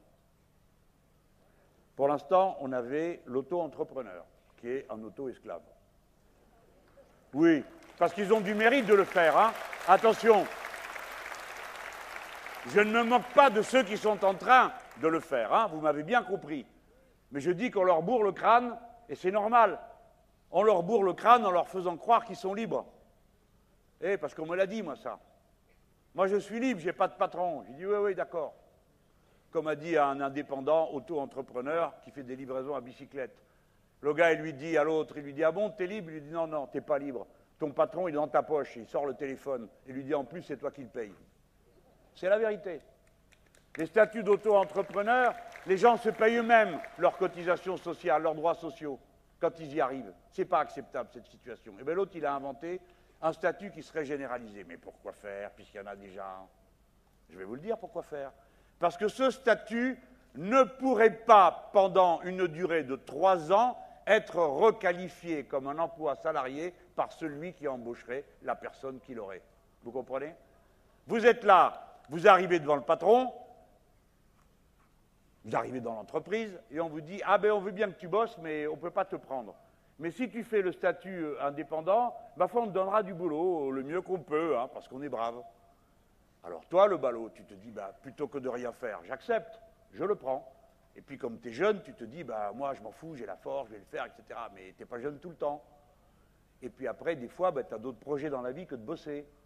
Peut-être que tu vas vouloir euh, avoir des enfants, peut-être que ça t'intéresse si tu en as de t'en occuper, etc., etc. Et tout ça, ce n'est pas possible si tu n'as pas d'horaire de travail, si tu n'as pas la paye garantie, si tu ne sais pas où tu habites, et ainsi de suite. Par conséquent, même si tu signes parce que tu ne peux pas faire autrement, en signant, tu as la boule dans la gorge, parce que tu sais que tu es en train de te faire avoir, et qu'ils sont en train de t'esclavagiser. C'est ça qu'ils proposent. Et alors, tous, je vous dis la Madame Le Pen, des fois qu'il y en ait qui serait, euh, connaîtrait quelqu'un qui est tenté. Alors elle, elle prend l'air brave et elle dit, bien sûr, il faut pouvoir négocier. Ah, ah toujours négocier. Négocier, et euh, bien sûr, on pourrait augmenter le temps de travail. Alors déjà, je vais vous dire une chose. Moi, ça me saoule de les entendre dire, les gens ne travaillent pas assez parce que 35 heures, c'est pas assez. Mais personne ne travaille 35 heures dans ce pays. La moyenne, c'est 39 heures. La différence, c'est quand la durée légale, c'est 35 heures, de 35 à 39, c'est des heures sup. Et les heures sup, ça coûte plus cher. C'est normal. C'est normal que ça coûte plus cher puisque c'est au-delà de la durée légale du travail. Et évidemment, les autres passent leur temps à essayer de vous les payer moins cher, les heures supplémentaires. Et jusque-là, c'était 25%. Et Madame El Khomri est passée là-dessus, et ça peut être que 10%. Eh bien, mais imaginez-vous, oui, imaginez-vous ce que c'est de se faire raboter 15% sur une heure payée au SMIC. C'est vraiment dégueulasse, quoi. C'est voler le, petit quelque chose, quoi. Comment ces gens peuvent être assez rapaces pour avoir une idée pareille? Assez cupides pour se dire Ah, on va encore lui prendre ça. Ah, on voit, c'est beaucoup trop, là.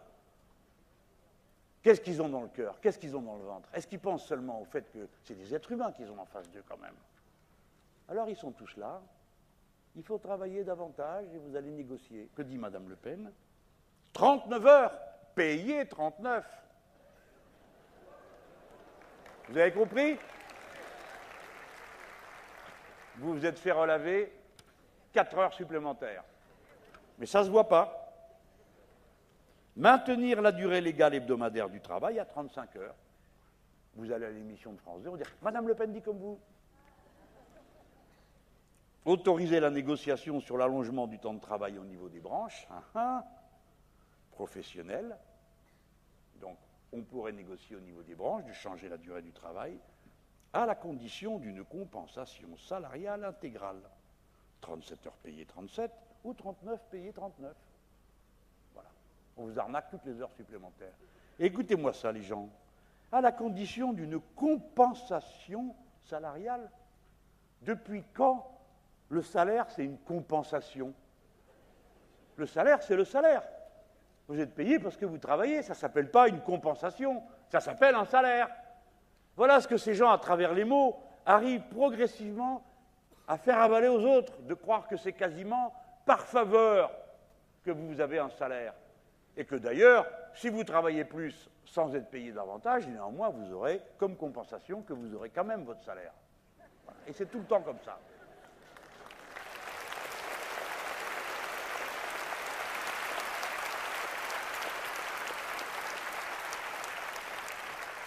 Chez McDo, donc,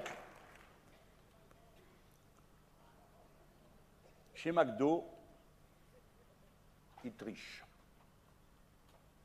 Mais le fait de tricher n'empêche pas d'être bien vu. La preuve, le gouvernement a versé cette année à McDo 144 millions au titre du CICE.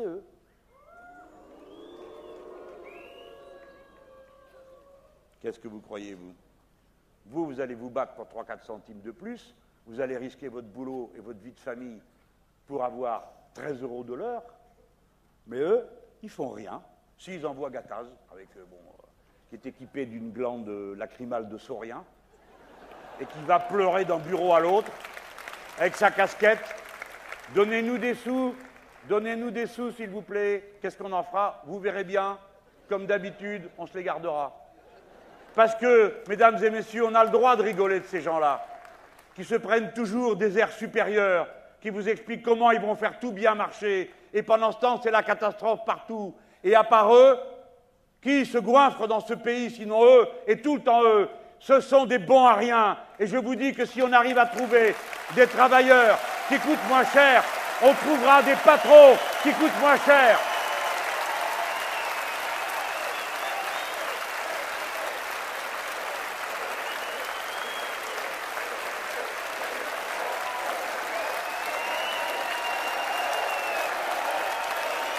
Dégagez. Il faut donc prononcer définitivement la séparation de l'État et du MEDEF.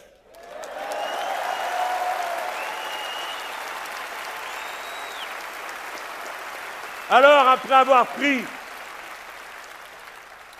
tous ces sous au titre du CICE pour provoquer un choc de compétitivité, de manière à pouvoir mieux vendre sur le marché international les hamburgers que les gens attendent, je suppose.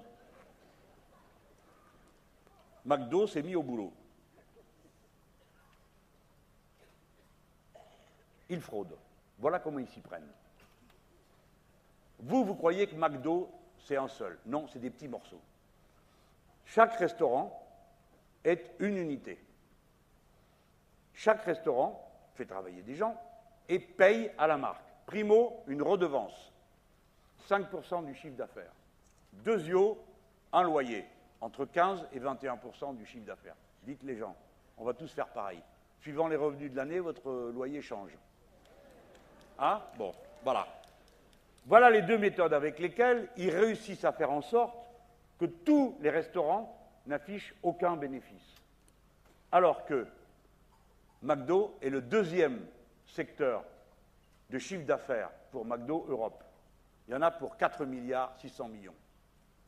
Vous en mangez, hein, mais bon, c'est votre affaire. Donc, c'est un lieu extraordinaire pour eux. Pour au moins respecter la France et les gens qui mangent leurs produits. Et contribuer. Non, ils ne contribuent pas. Pourquoi le peuvent-ils?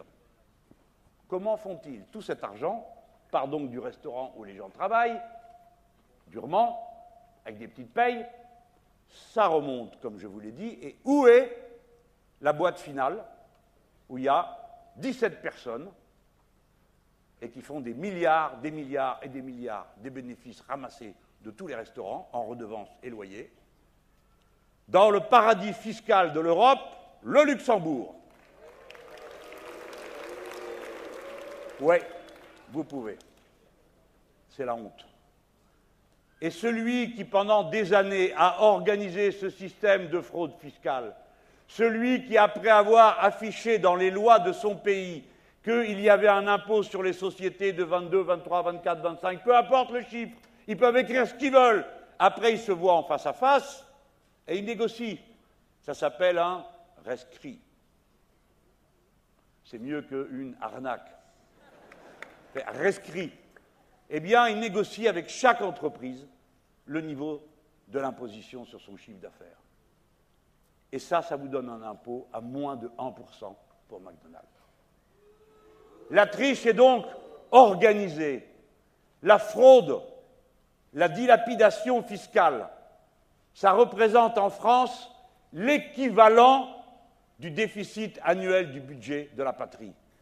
Si les voyous qui nous pillent de cette manière payaient ce qu'ils doivent et participent à l'effort de tous comme chacun, il n'y aurait plus de déficit dans ce pays.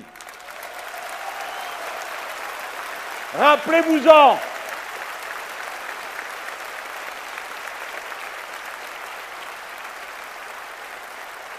Le vice et la combine sont des méthodes qui se généralisent parce que si vous avez à côté de ça le patron honnête qui veut payer ses cotisations sociales, qui veut payer ses impôts normalement, eh bien c'est lui qui est victime d'une concurrence déloyale si le voisin à côté ne paye pas les impôts, va chercher des travailleurs détachés parce qu'il va les payer moins cher, etc., etc. Si bien que tout ce vide de substances avec des méthodes de cette nature. C'est pourquoi il faut les pourchasser, que l'impôt doit être payé dans chaque pays où est fait le chiffre d'affaires, où ceux qui ne payent pas leurs impôts en France ne doivent pas avoir de responsabilité sociale en France, qu'ils soient joueurs de foot ou patrons ou actionnaires dans une grande société. L'impôt sera universel et ça sert à rien de venir me dire que si je suis élu, ils vont s'enfuir et que par conséquent, il faudrait que je fasse à leur égard ce qu'on ferait si par exemple on disait quelqu'un attaque une banque, ma foi, comme on n'a pas envie de courir derrière, on le laissera faire. Pourtant, ça, ils ne vous le proposent pas. Mais là, si, et ils nous disent, ils vont s'enfuir, outre que je leur dis au revoir parce qu'on les remplacerait très facilement, mais j'ajoute qu'avec notre système, l'impôt devient universel. Où que vous soyez, si vous êtes français, vous le payez. Parce que déjà, c'est le cas des députés européens, donc on sait le faire. Vous payez ce que vous devez au pays où vous êtes, vous déclarez au fisc que vous avez payé dans le pays où vous êtes, et le fils regarde s'il y a une différence, combien vous payeriez si vous étiez en France. Et à partir de là, on vous court derrière. Mais ne croyez pas que ce soit une invention mélanchonesque. Hein. Les États-Unis d'Amérique font ça et ils envoient des notes dans toutes les banques pour demander s'ils ont des clients vis-à-vis desquels il y aurait un soupçon d'américanitude. Tel quel. Comment je le sais? Parce que, pour moi, c'est très facile. Je peux tout savoir. Et pour une raison très simple, c'est que tout se fait avec du travail humain. Et que quand ça se fait avec du travail humain, vu qu'ils maltraitent tout le monde, qu'ils payent mal tout le monde, il y a des gens qui sympathisent avec nous partout, jusque dans les banques. Et au plus haut niveau des fois. Parce que la cupidité n'est pas le seul moteur de l'existence. Et puisque, il faut que j'aille vers aussi ma conclusion, outre que nous nous empêcherons que les banques françaises continuent à trafiquer dans les paradis fiscaux. Nous avons les moyens de le faire. Mes amis, quelle que soit la complexité des opérations qui se déroulent dans le monde, de cet argent qui circule de tous côtés, à la fin des fins, tout repasse par 28 banques. Et de ces 28 banques, il y en a 6 qui sont françaises.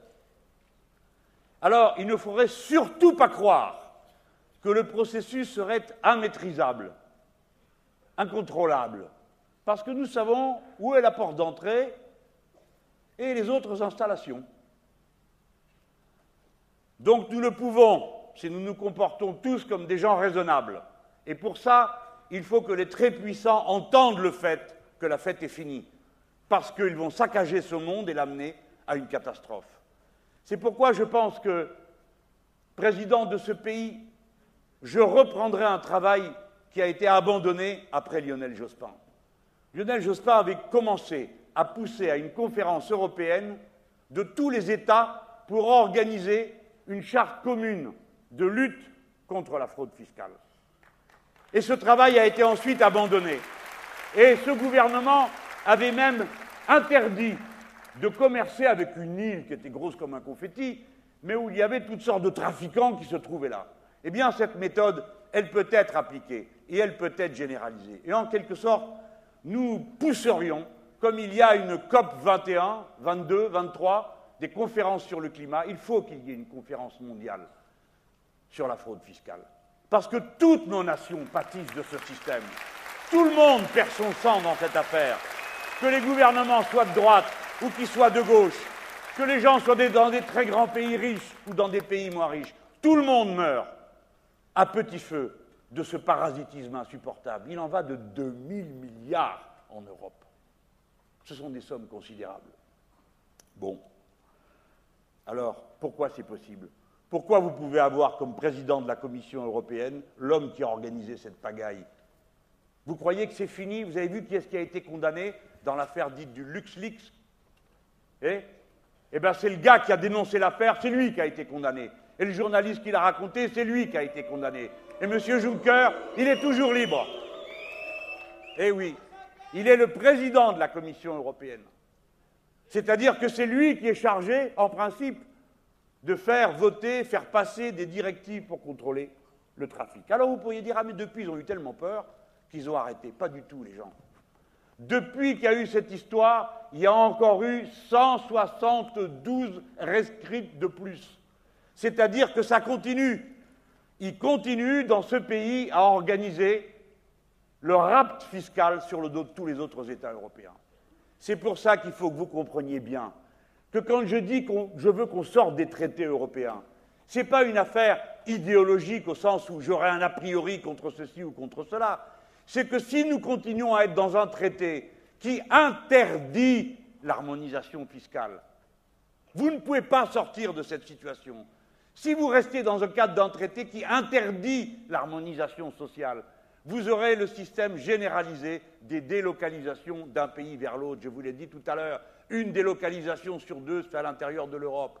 Et les travailleurs détachés, ce n'est pas leur personne qui est en cause, c'est le statut qui est le leur. Fait que vous venez dans un autre pays, vous travaillez, vous êtes payé aux conditions, vous cotisez, vos cotisations sociales sont celles du pays d'origine. Notre système va mourir si nous laissons faire. quand je dis qu'on ne peut pas accepter ce statut et que si je suis élu, il n'y aura plus de travailleurs détachés, ce n'est pas contre les malheureux qui veulent gagner leur vie, c'est pour défendre notre sécurité sociale, pour défendre l'égalité sociale dans notre pays. On ne peut pas faire autrement. Écoutez-moi, je vais vous apprendre quelque chose. Un grand nombre de travailleurs détachés sont français. Ah, vous ne le saviez pas Eh bien oui, parce qu'ils sont embauchés par des entreprises qui mettent leur siège dans un autre pays de manière à pouvoir les embaucher en tant que travailleurs détachés en payant les cotisations du pays dans lequel ils ont mis leur siège. Alors, ce bazar est sans limite. À un moment donné, il faut dire non, ça suffit, stop, ça ne se fera pas. Ça ne se fera pas, ça s'arrêtera, je ne le permettrai pas. Ah, il ne faut pas que je crie, hein. Après, ils me font des photos en gros plan. Et ils les passent à la télé. Et ils disent il est tellement agressif, cet homme. Mais oui, euh, j'ai l'impression qu'on ne se fâche pas tous pour les mêmes choses. Hein. Alors, comme c'était. Merci, il y en a qui me comprennent, comprennent ce que je subis. Alors, ils ont fêté. L'autre jour, quand même, celle-là, je vous la lis parce qu'elle dépassait tout ce qu'on imagine. Le type qui est le président de l'Eurogroupe, vous le connaissez Non, mais d'accord, parce que non seulement vous acceptez ce genre de traité, mais en plus, vous devez sourire à ceux qui sont chargés de le faire appliquer. Celui-là, je ne voulais pas le rater. C'est le président de l'Eurogroupe, M. Blom, membre du PS des Pays-Bas, qui vient de perdre les élections. Après avoir gouverné avec la droite, en général, c'est ce qui leur arrive, et tant mieux. Voilà ce que dit ce type, qui ne comprend rien à l'Europe. L'Europe, c'est pas, il y en a qui commandent et les autres qui font. C'était pas ça l'idée. C'était le progrès social, on l'a pas vu, et la paix. Et elle commence à être menacée. Et alors lui nous dit, durant la crise de l'euro, les pays du Nord ont fait montre de solidarité avec les pays touchés par la crise. Allez demander aux Grecs comme ils sont contents de la solidarité. Parce que la solidarité avec les Grecs a consisté à leur donner, moyennant qu'on leur coupait la gorge, de l'argent pour rembourser les banques qui sont dans les pays du Nord. Hein. je vous rappelle quand même quel est le circuit. Et pareil pour les Espagnols, et pareil pour les Portugais. En tant que social-démocrate, dit M. Dichelbaum, j'accorde une importance exceptionnelle à la solidarité. Il a le droit mais on a aussi des obligations. Voici lesquelles. C'est écrit en gras sur ma fiche. Je ne peux pas dépenser tout mon argent en schnapps et en femmes et ensuite vous demander de l'aide.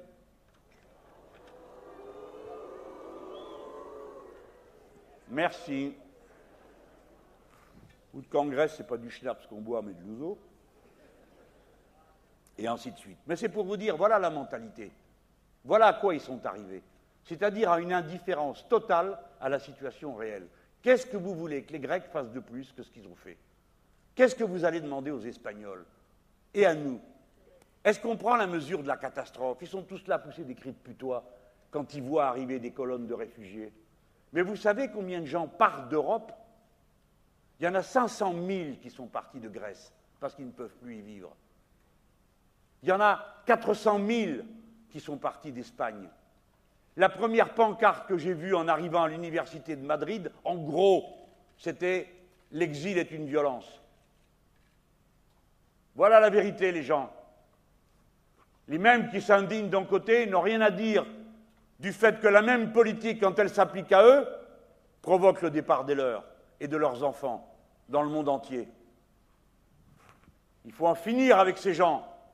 Il faut en finir avec ces traités. Nous pouvons faire autre chose. La France est un grand pays. L'Europe est une grande puissance. C'est la première puissance mondiale. Premier producteur, premier vendeur, première masse économique du monde, première masse monétaire. Comment vous expliquer que tout ça, ça donne à peine un point de croissance de l'activité? Comment c'est possible une chose pareille? Sinon, parce qu'avant qu'on ait le temps de respirer, quelqu'un vous prend l'oxygène, avant qu'on ait le temps de faire quoi que ce soit, tout est capté, rançonné par la cupidité qui aboutit à une seule et unique chose, obtenir un euro fort, de manière à ce que ce qui rentre coûte moins cher, et des salaires bas, de manière à ce que les dividendes soient les plus élevés, notamment pour payer par les fonds de pension les retraites par capitalisation qui existent en Allemagne et qui sont le fait de la droite allemande.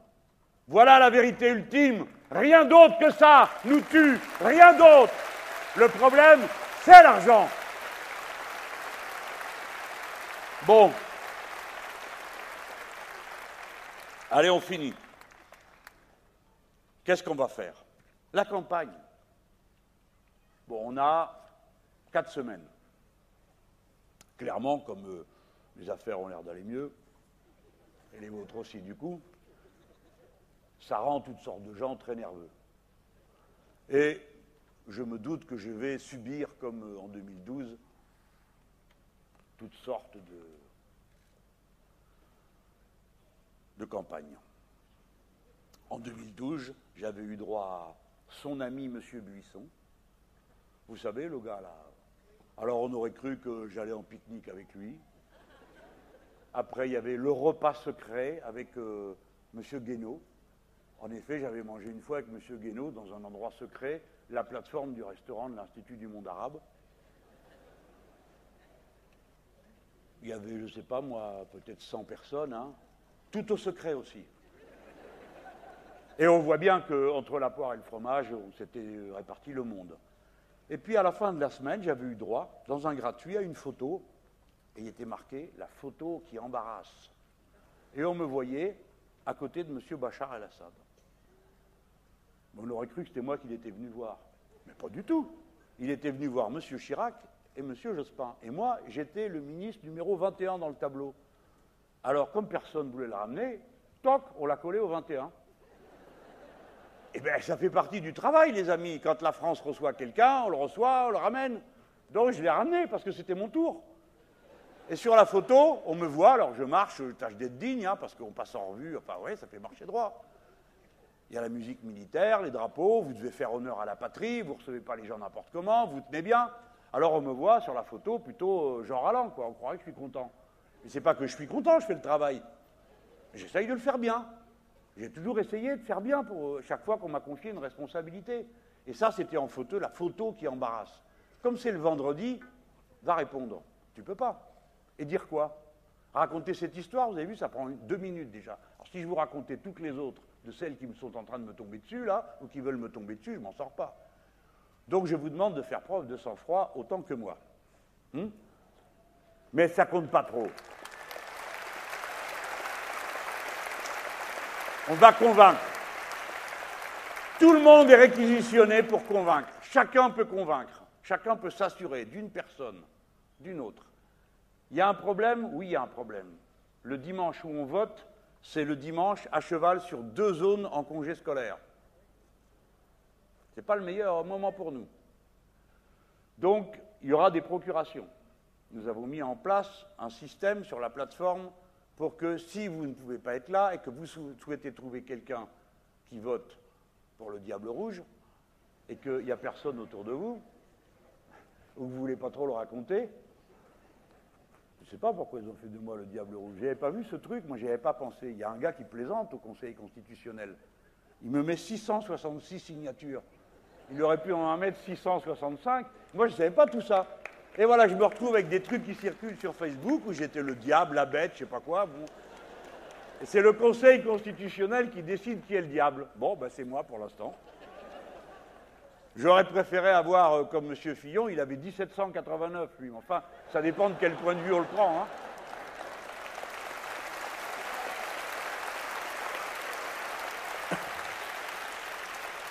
Bon, la fin de la campagne, il faut faire attention. Je ne suis pas d'accord avec ceux qui sont allés. Ne croyez pas que parce que je me mets à tourner, je suis reparti pour une heure. Hein. Je ne suis pas d'accord avec ceux qui euh, vont chercher je ne sais pas quoi à l'étranger. Je vais vous dire, les gens, c'est une erreur. C'est une erreur. Pourquoi? Parce que le président de la République française, il a une tâche difficile à accomplir. Depuis au moins cinq ans, les gens se disent personne tient la boutique en France. On fait ce qu'on veut. C'était deux gamins, Sarkozy, Hollande. Le pays vote non, l'autre dit oui, on va voter oui, on va voter oui. Imaginez-vous la tête de Madame Merkel qui voit arriver un type dont elle sait qu'il est élu par un pays qui a dit non et qui vient, qui lui dit Madame, on va dire oui. Mais c'est pas elle que je m'en prends, moi, elle est rationnelle. Elle, elle était pour le oui. Le gars vient et lui dit Je suis pour le oui, tout va bien. C'est pas à elle de lui dire Mais monsieur, vous devez respecter la parole du peuple français. Donc, les dirigeants français ont perdu en consistance. On se dit Ils ne savent pas ce qu'ils veulent. Ce sont des petits garçons. Et M. Hollande, pareil, il avait dit qu'il renégocierait le traité. Il n'a rien renégocié, elle le sait bien, elle. Elle l'a vu venir. Et il lui a dit Mais donnez-moi un plan de relance. Oui, oui, bien sûr, un plan de relance. 120 milliards. 60 qui existaient déjà et 60 à emprunter. Plus personne n'a entendu parler. On se fait foutre de nous au Parlement européen comme vous n'avez pas idée. Il faut donc qu'on retrouve du respect. Et pour qu'il y ait du respect, il faut de la distance. Pas question de laisser croire qu'on a gardé les cochons ensemble. Pas question. Surtout dans un moment compliqué. Par conséquent, aller voir Juncker avant l'élection, c'est une erreur. Juncker est le président de la Commission, c'est le plus haut fonctionnaire de l'Europe. Mais le président de la République française, c'est la personne qui représente l'un des peuples, le deuxième peuple le plus nombreux d'Europe. C'est pas pareil, on ne parle pas de la même chose. Aller voir Madame Merkel est une erreur. Je ne comprends pas pourquoi ils y vont. Qu'est-ce qu'ils veulent? Que vous vous disiez Oh là là, comme il est important Madame Merkel le reçoit. Vous croyez que Madame Merkel n'a pas compris que s'ils viennent, c'est parce qu'ils veulent faire croire que ce qui est important dans la vie, c'est de la rencontrer elle. C'est une erreur totale de faire ça. Ça n'a rien à voir avec la relation qu'il faudra avoir avec elle ou avec les suivants. Mais c'est une erreur de se mettre en position d'infériorité quand le passif est déjà tellement grand. Il faut rétablir de la distance. Moi, j'en connais des chefs d'État. J'en ai fréquenté, alors ce pas les mêmes. Hein. Mais on n'y va pas pendant les élections. On se voit avant, entre camarades, bien avant. Mais on n'y va pas dans le moment où est en train de se forger la décision du peuple français. Parce que le signal qu'on doit envoyer, c'est qu'on se soumettra à la volonté du peuple français. Et que s'il décide de faire ceci ou cela, on le fera. Quels que soient les liens, quels que soient les rapports. Il n'y a pas d'amis dans la relation politique internationale. Ça n'existe pas il y a des intérêts, il y a des négociations, il y a des accords, il y a des traités. Il n'y a pas d'amis. On représente la France, un point, c'est tout. Et maintenant, un dernier mot. Madame Le Pen ne s'est pas contentée de faire une erreur, elle en a fait deux. La première est d'aller voir M. Poutine en pleine élection. J'espère que maintenant le cas est clair, non? Que ceux qui m'ont attribué sans cesse je ne sais quelle accointance avec M. Poutine pour la raison que je dis depuis le début qu'il faut faire des Russes des partenaires, quelle que soit la situation, et que je n'ai pas d'amitié pour cet homme, ni d'entre-gens, ni de points communs, au point d'aller en pleine élection, aller chercher auprès de lui une poignée de main qui discrédite celui qui la touche, pour la raison du contexte dans lequel on est.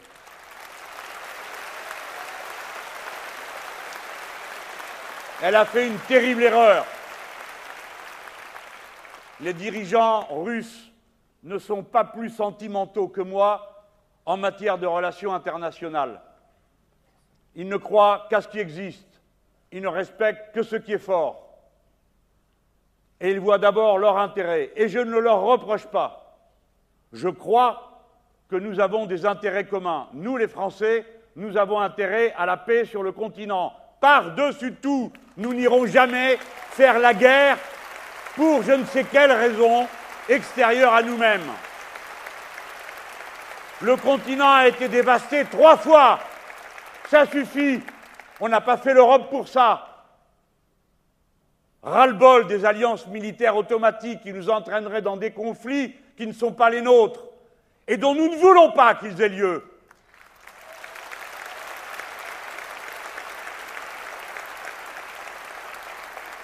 La deuxième erreur, c'est qu'elle ait été discutée avec cet antisémite homophobe qui a déposé en Russie les lois contre les homosexuels. Ça, c'est sa deuxième erreur à elle. Non, ce n'est pas ça la France. Et chaque Russe doit savoir que ce n'est pas ça la France. Nous ne sommes pas cette femme. Nous restons le parti de l'humanisme.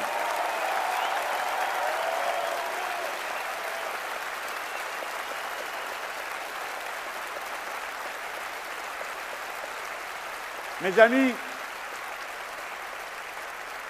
moi, mon investiture, la force qui me pousse, c'est la force du peuple, celle qui s'est rassemblée le 18 mars. Nous n'avons pas fait qu'une campagne électorale pour un candidat. Nous l'avons fait ce jour-là pour une idée, celle de transformer de fond en comble la règle du jeu politique de ce pays pour aller vers plus de démocratie, mais refonder le peuple français lui-même par les droits qu'il se reconnaît les uns aux autres. Voilà le sens profond de la revendication pour la sixième République. Nous faisons une campagne utile au pays, quand on commence une campagne électorale, ça veut dire qu'on en accepte d'avance le résultat. Voilà pourquoi je n'ai pas voulu aller dans des compétitions intermédiaires, parce que moi je suis loyal. J'ai dit si le résultat ne me convient pas, je ne m'y soumettrai pas. Mais tous les autres m'ont dit d'y aller, alors même qu'ils comptaient ne pas s'y soumettre. C'est eux les menteurs. Et maintenant, je réfléchis à mon pays et je me dis, nous faisons une campagne de toute façon, il en restera quelque chose. Bien sûr, l'objectif, c'est de la gagner. Et c'est possible, pour une raison que chacun d'entre vous connaît. Tellement est grande l'expectative, tellement est grande la turbulence, vous le savez. Mais quand bien même, en toute hypothèse, par le travail qu'on aura fait, la flamme aura été maintenue, l'idée aura été entretenue, enrichie, élargie, rendue plus puissante. Vous savez que vous êtes une masse dorénavant vous savez que vous existez, que vous êtes la force, que vous n'êtes pas des individus atomisés, isolés, repliés dans votre coin, regardés de travers parce que vous êtes les têtes dures qui pourrissent les repas du dimanche. Vous savez que vous êtes cette force. Et ça, c'est grâce à cette campagne.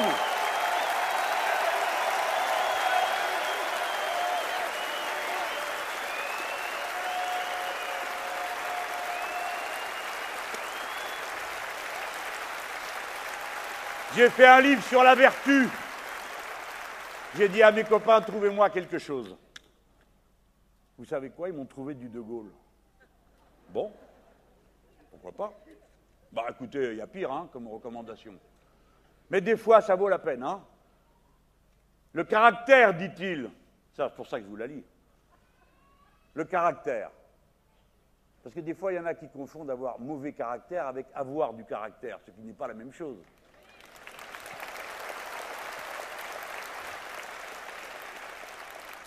Ça, c'est mon message subliminal pour tout le monde. Hein. Puis vous pouvez la recaser hein, en famille, parce qu'on doit vous dire pareil. Le caractère, disait donc le général, est la vertu des temps difficiles. Nous avons besoin de caractère. C'est l'heure des caractères. Sans vouloir affoler, il est important que chacun mesure la difficulté. Aucune difficulté n'est insurmontable, aucune. Surtout quand on est fort, nombreux, équipé, riche comme l'est ce pays. Nous pouvons tout faire. Tout est à notre portée. Et si nous le faisons nous, alors des millions de gens dans le monde se diront, comme la fois précédente, que si les Françaises et les Français sont capables de faire une révolution citoyenne et de reprendre le contrôle sur leur vie pour pouvoir reprendre le contrôle sur la relation qu'ils vont avoir avec la nature, alors le monde entier le peut.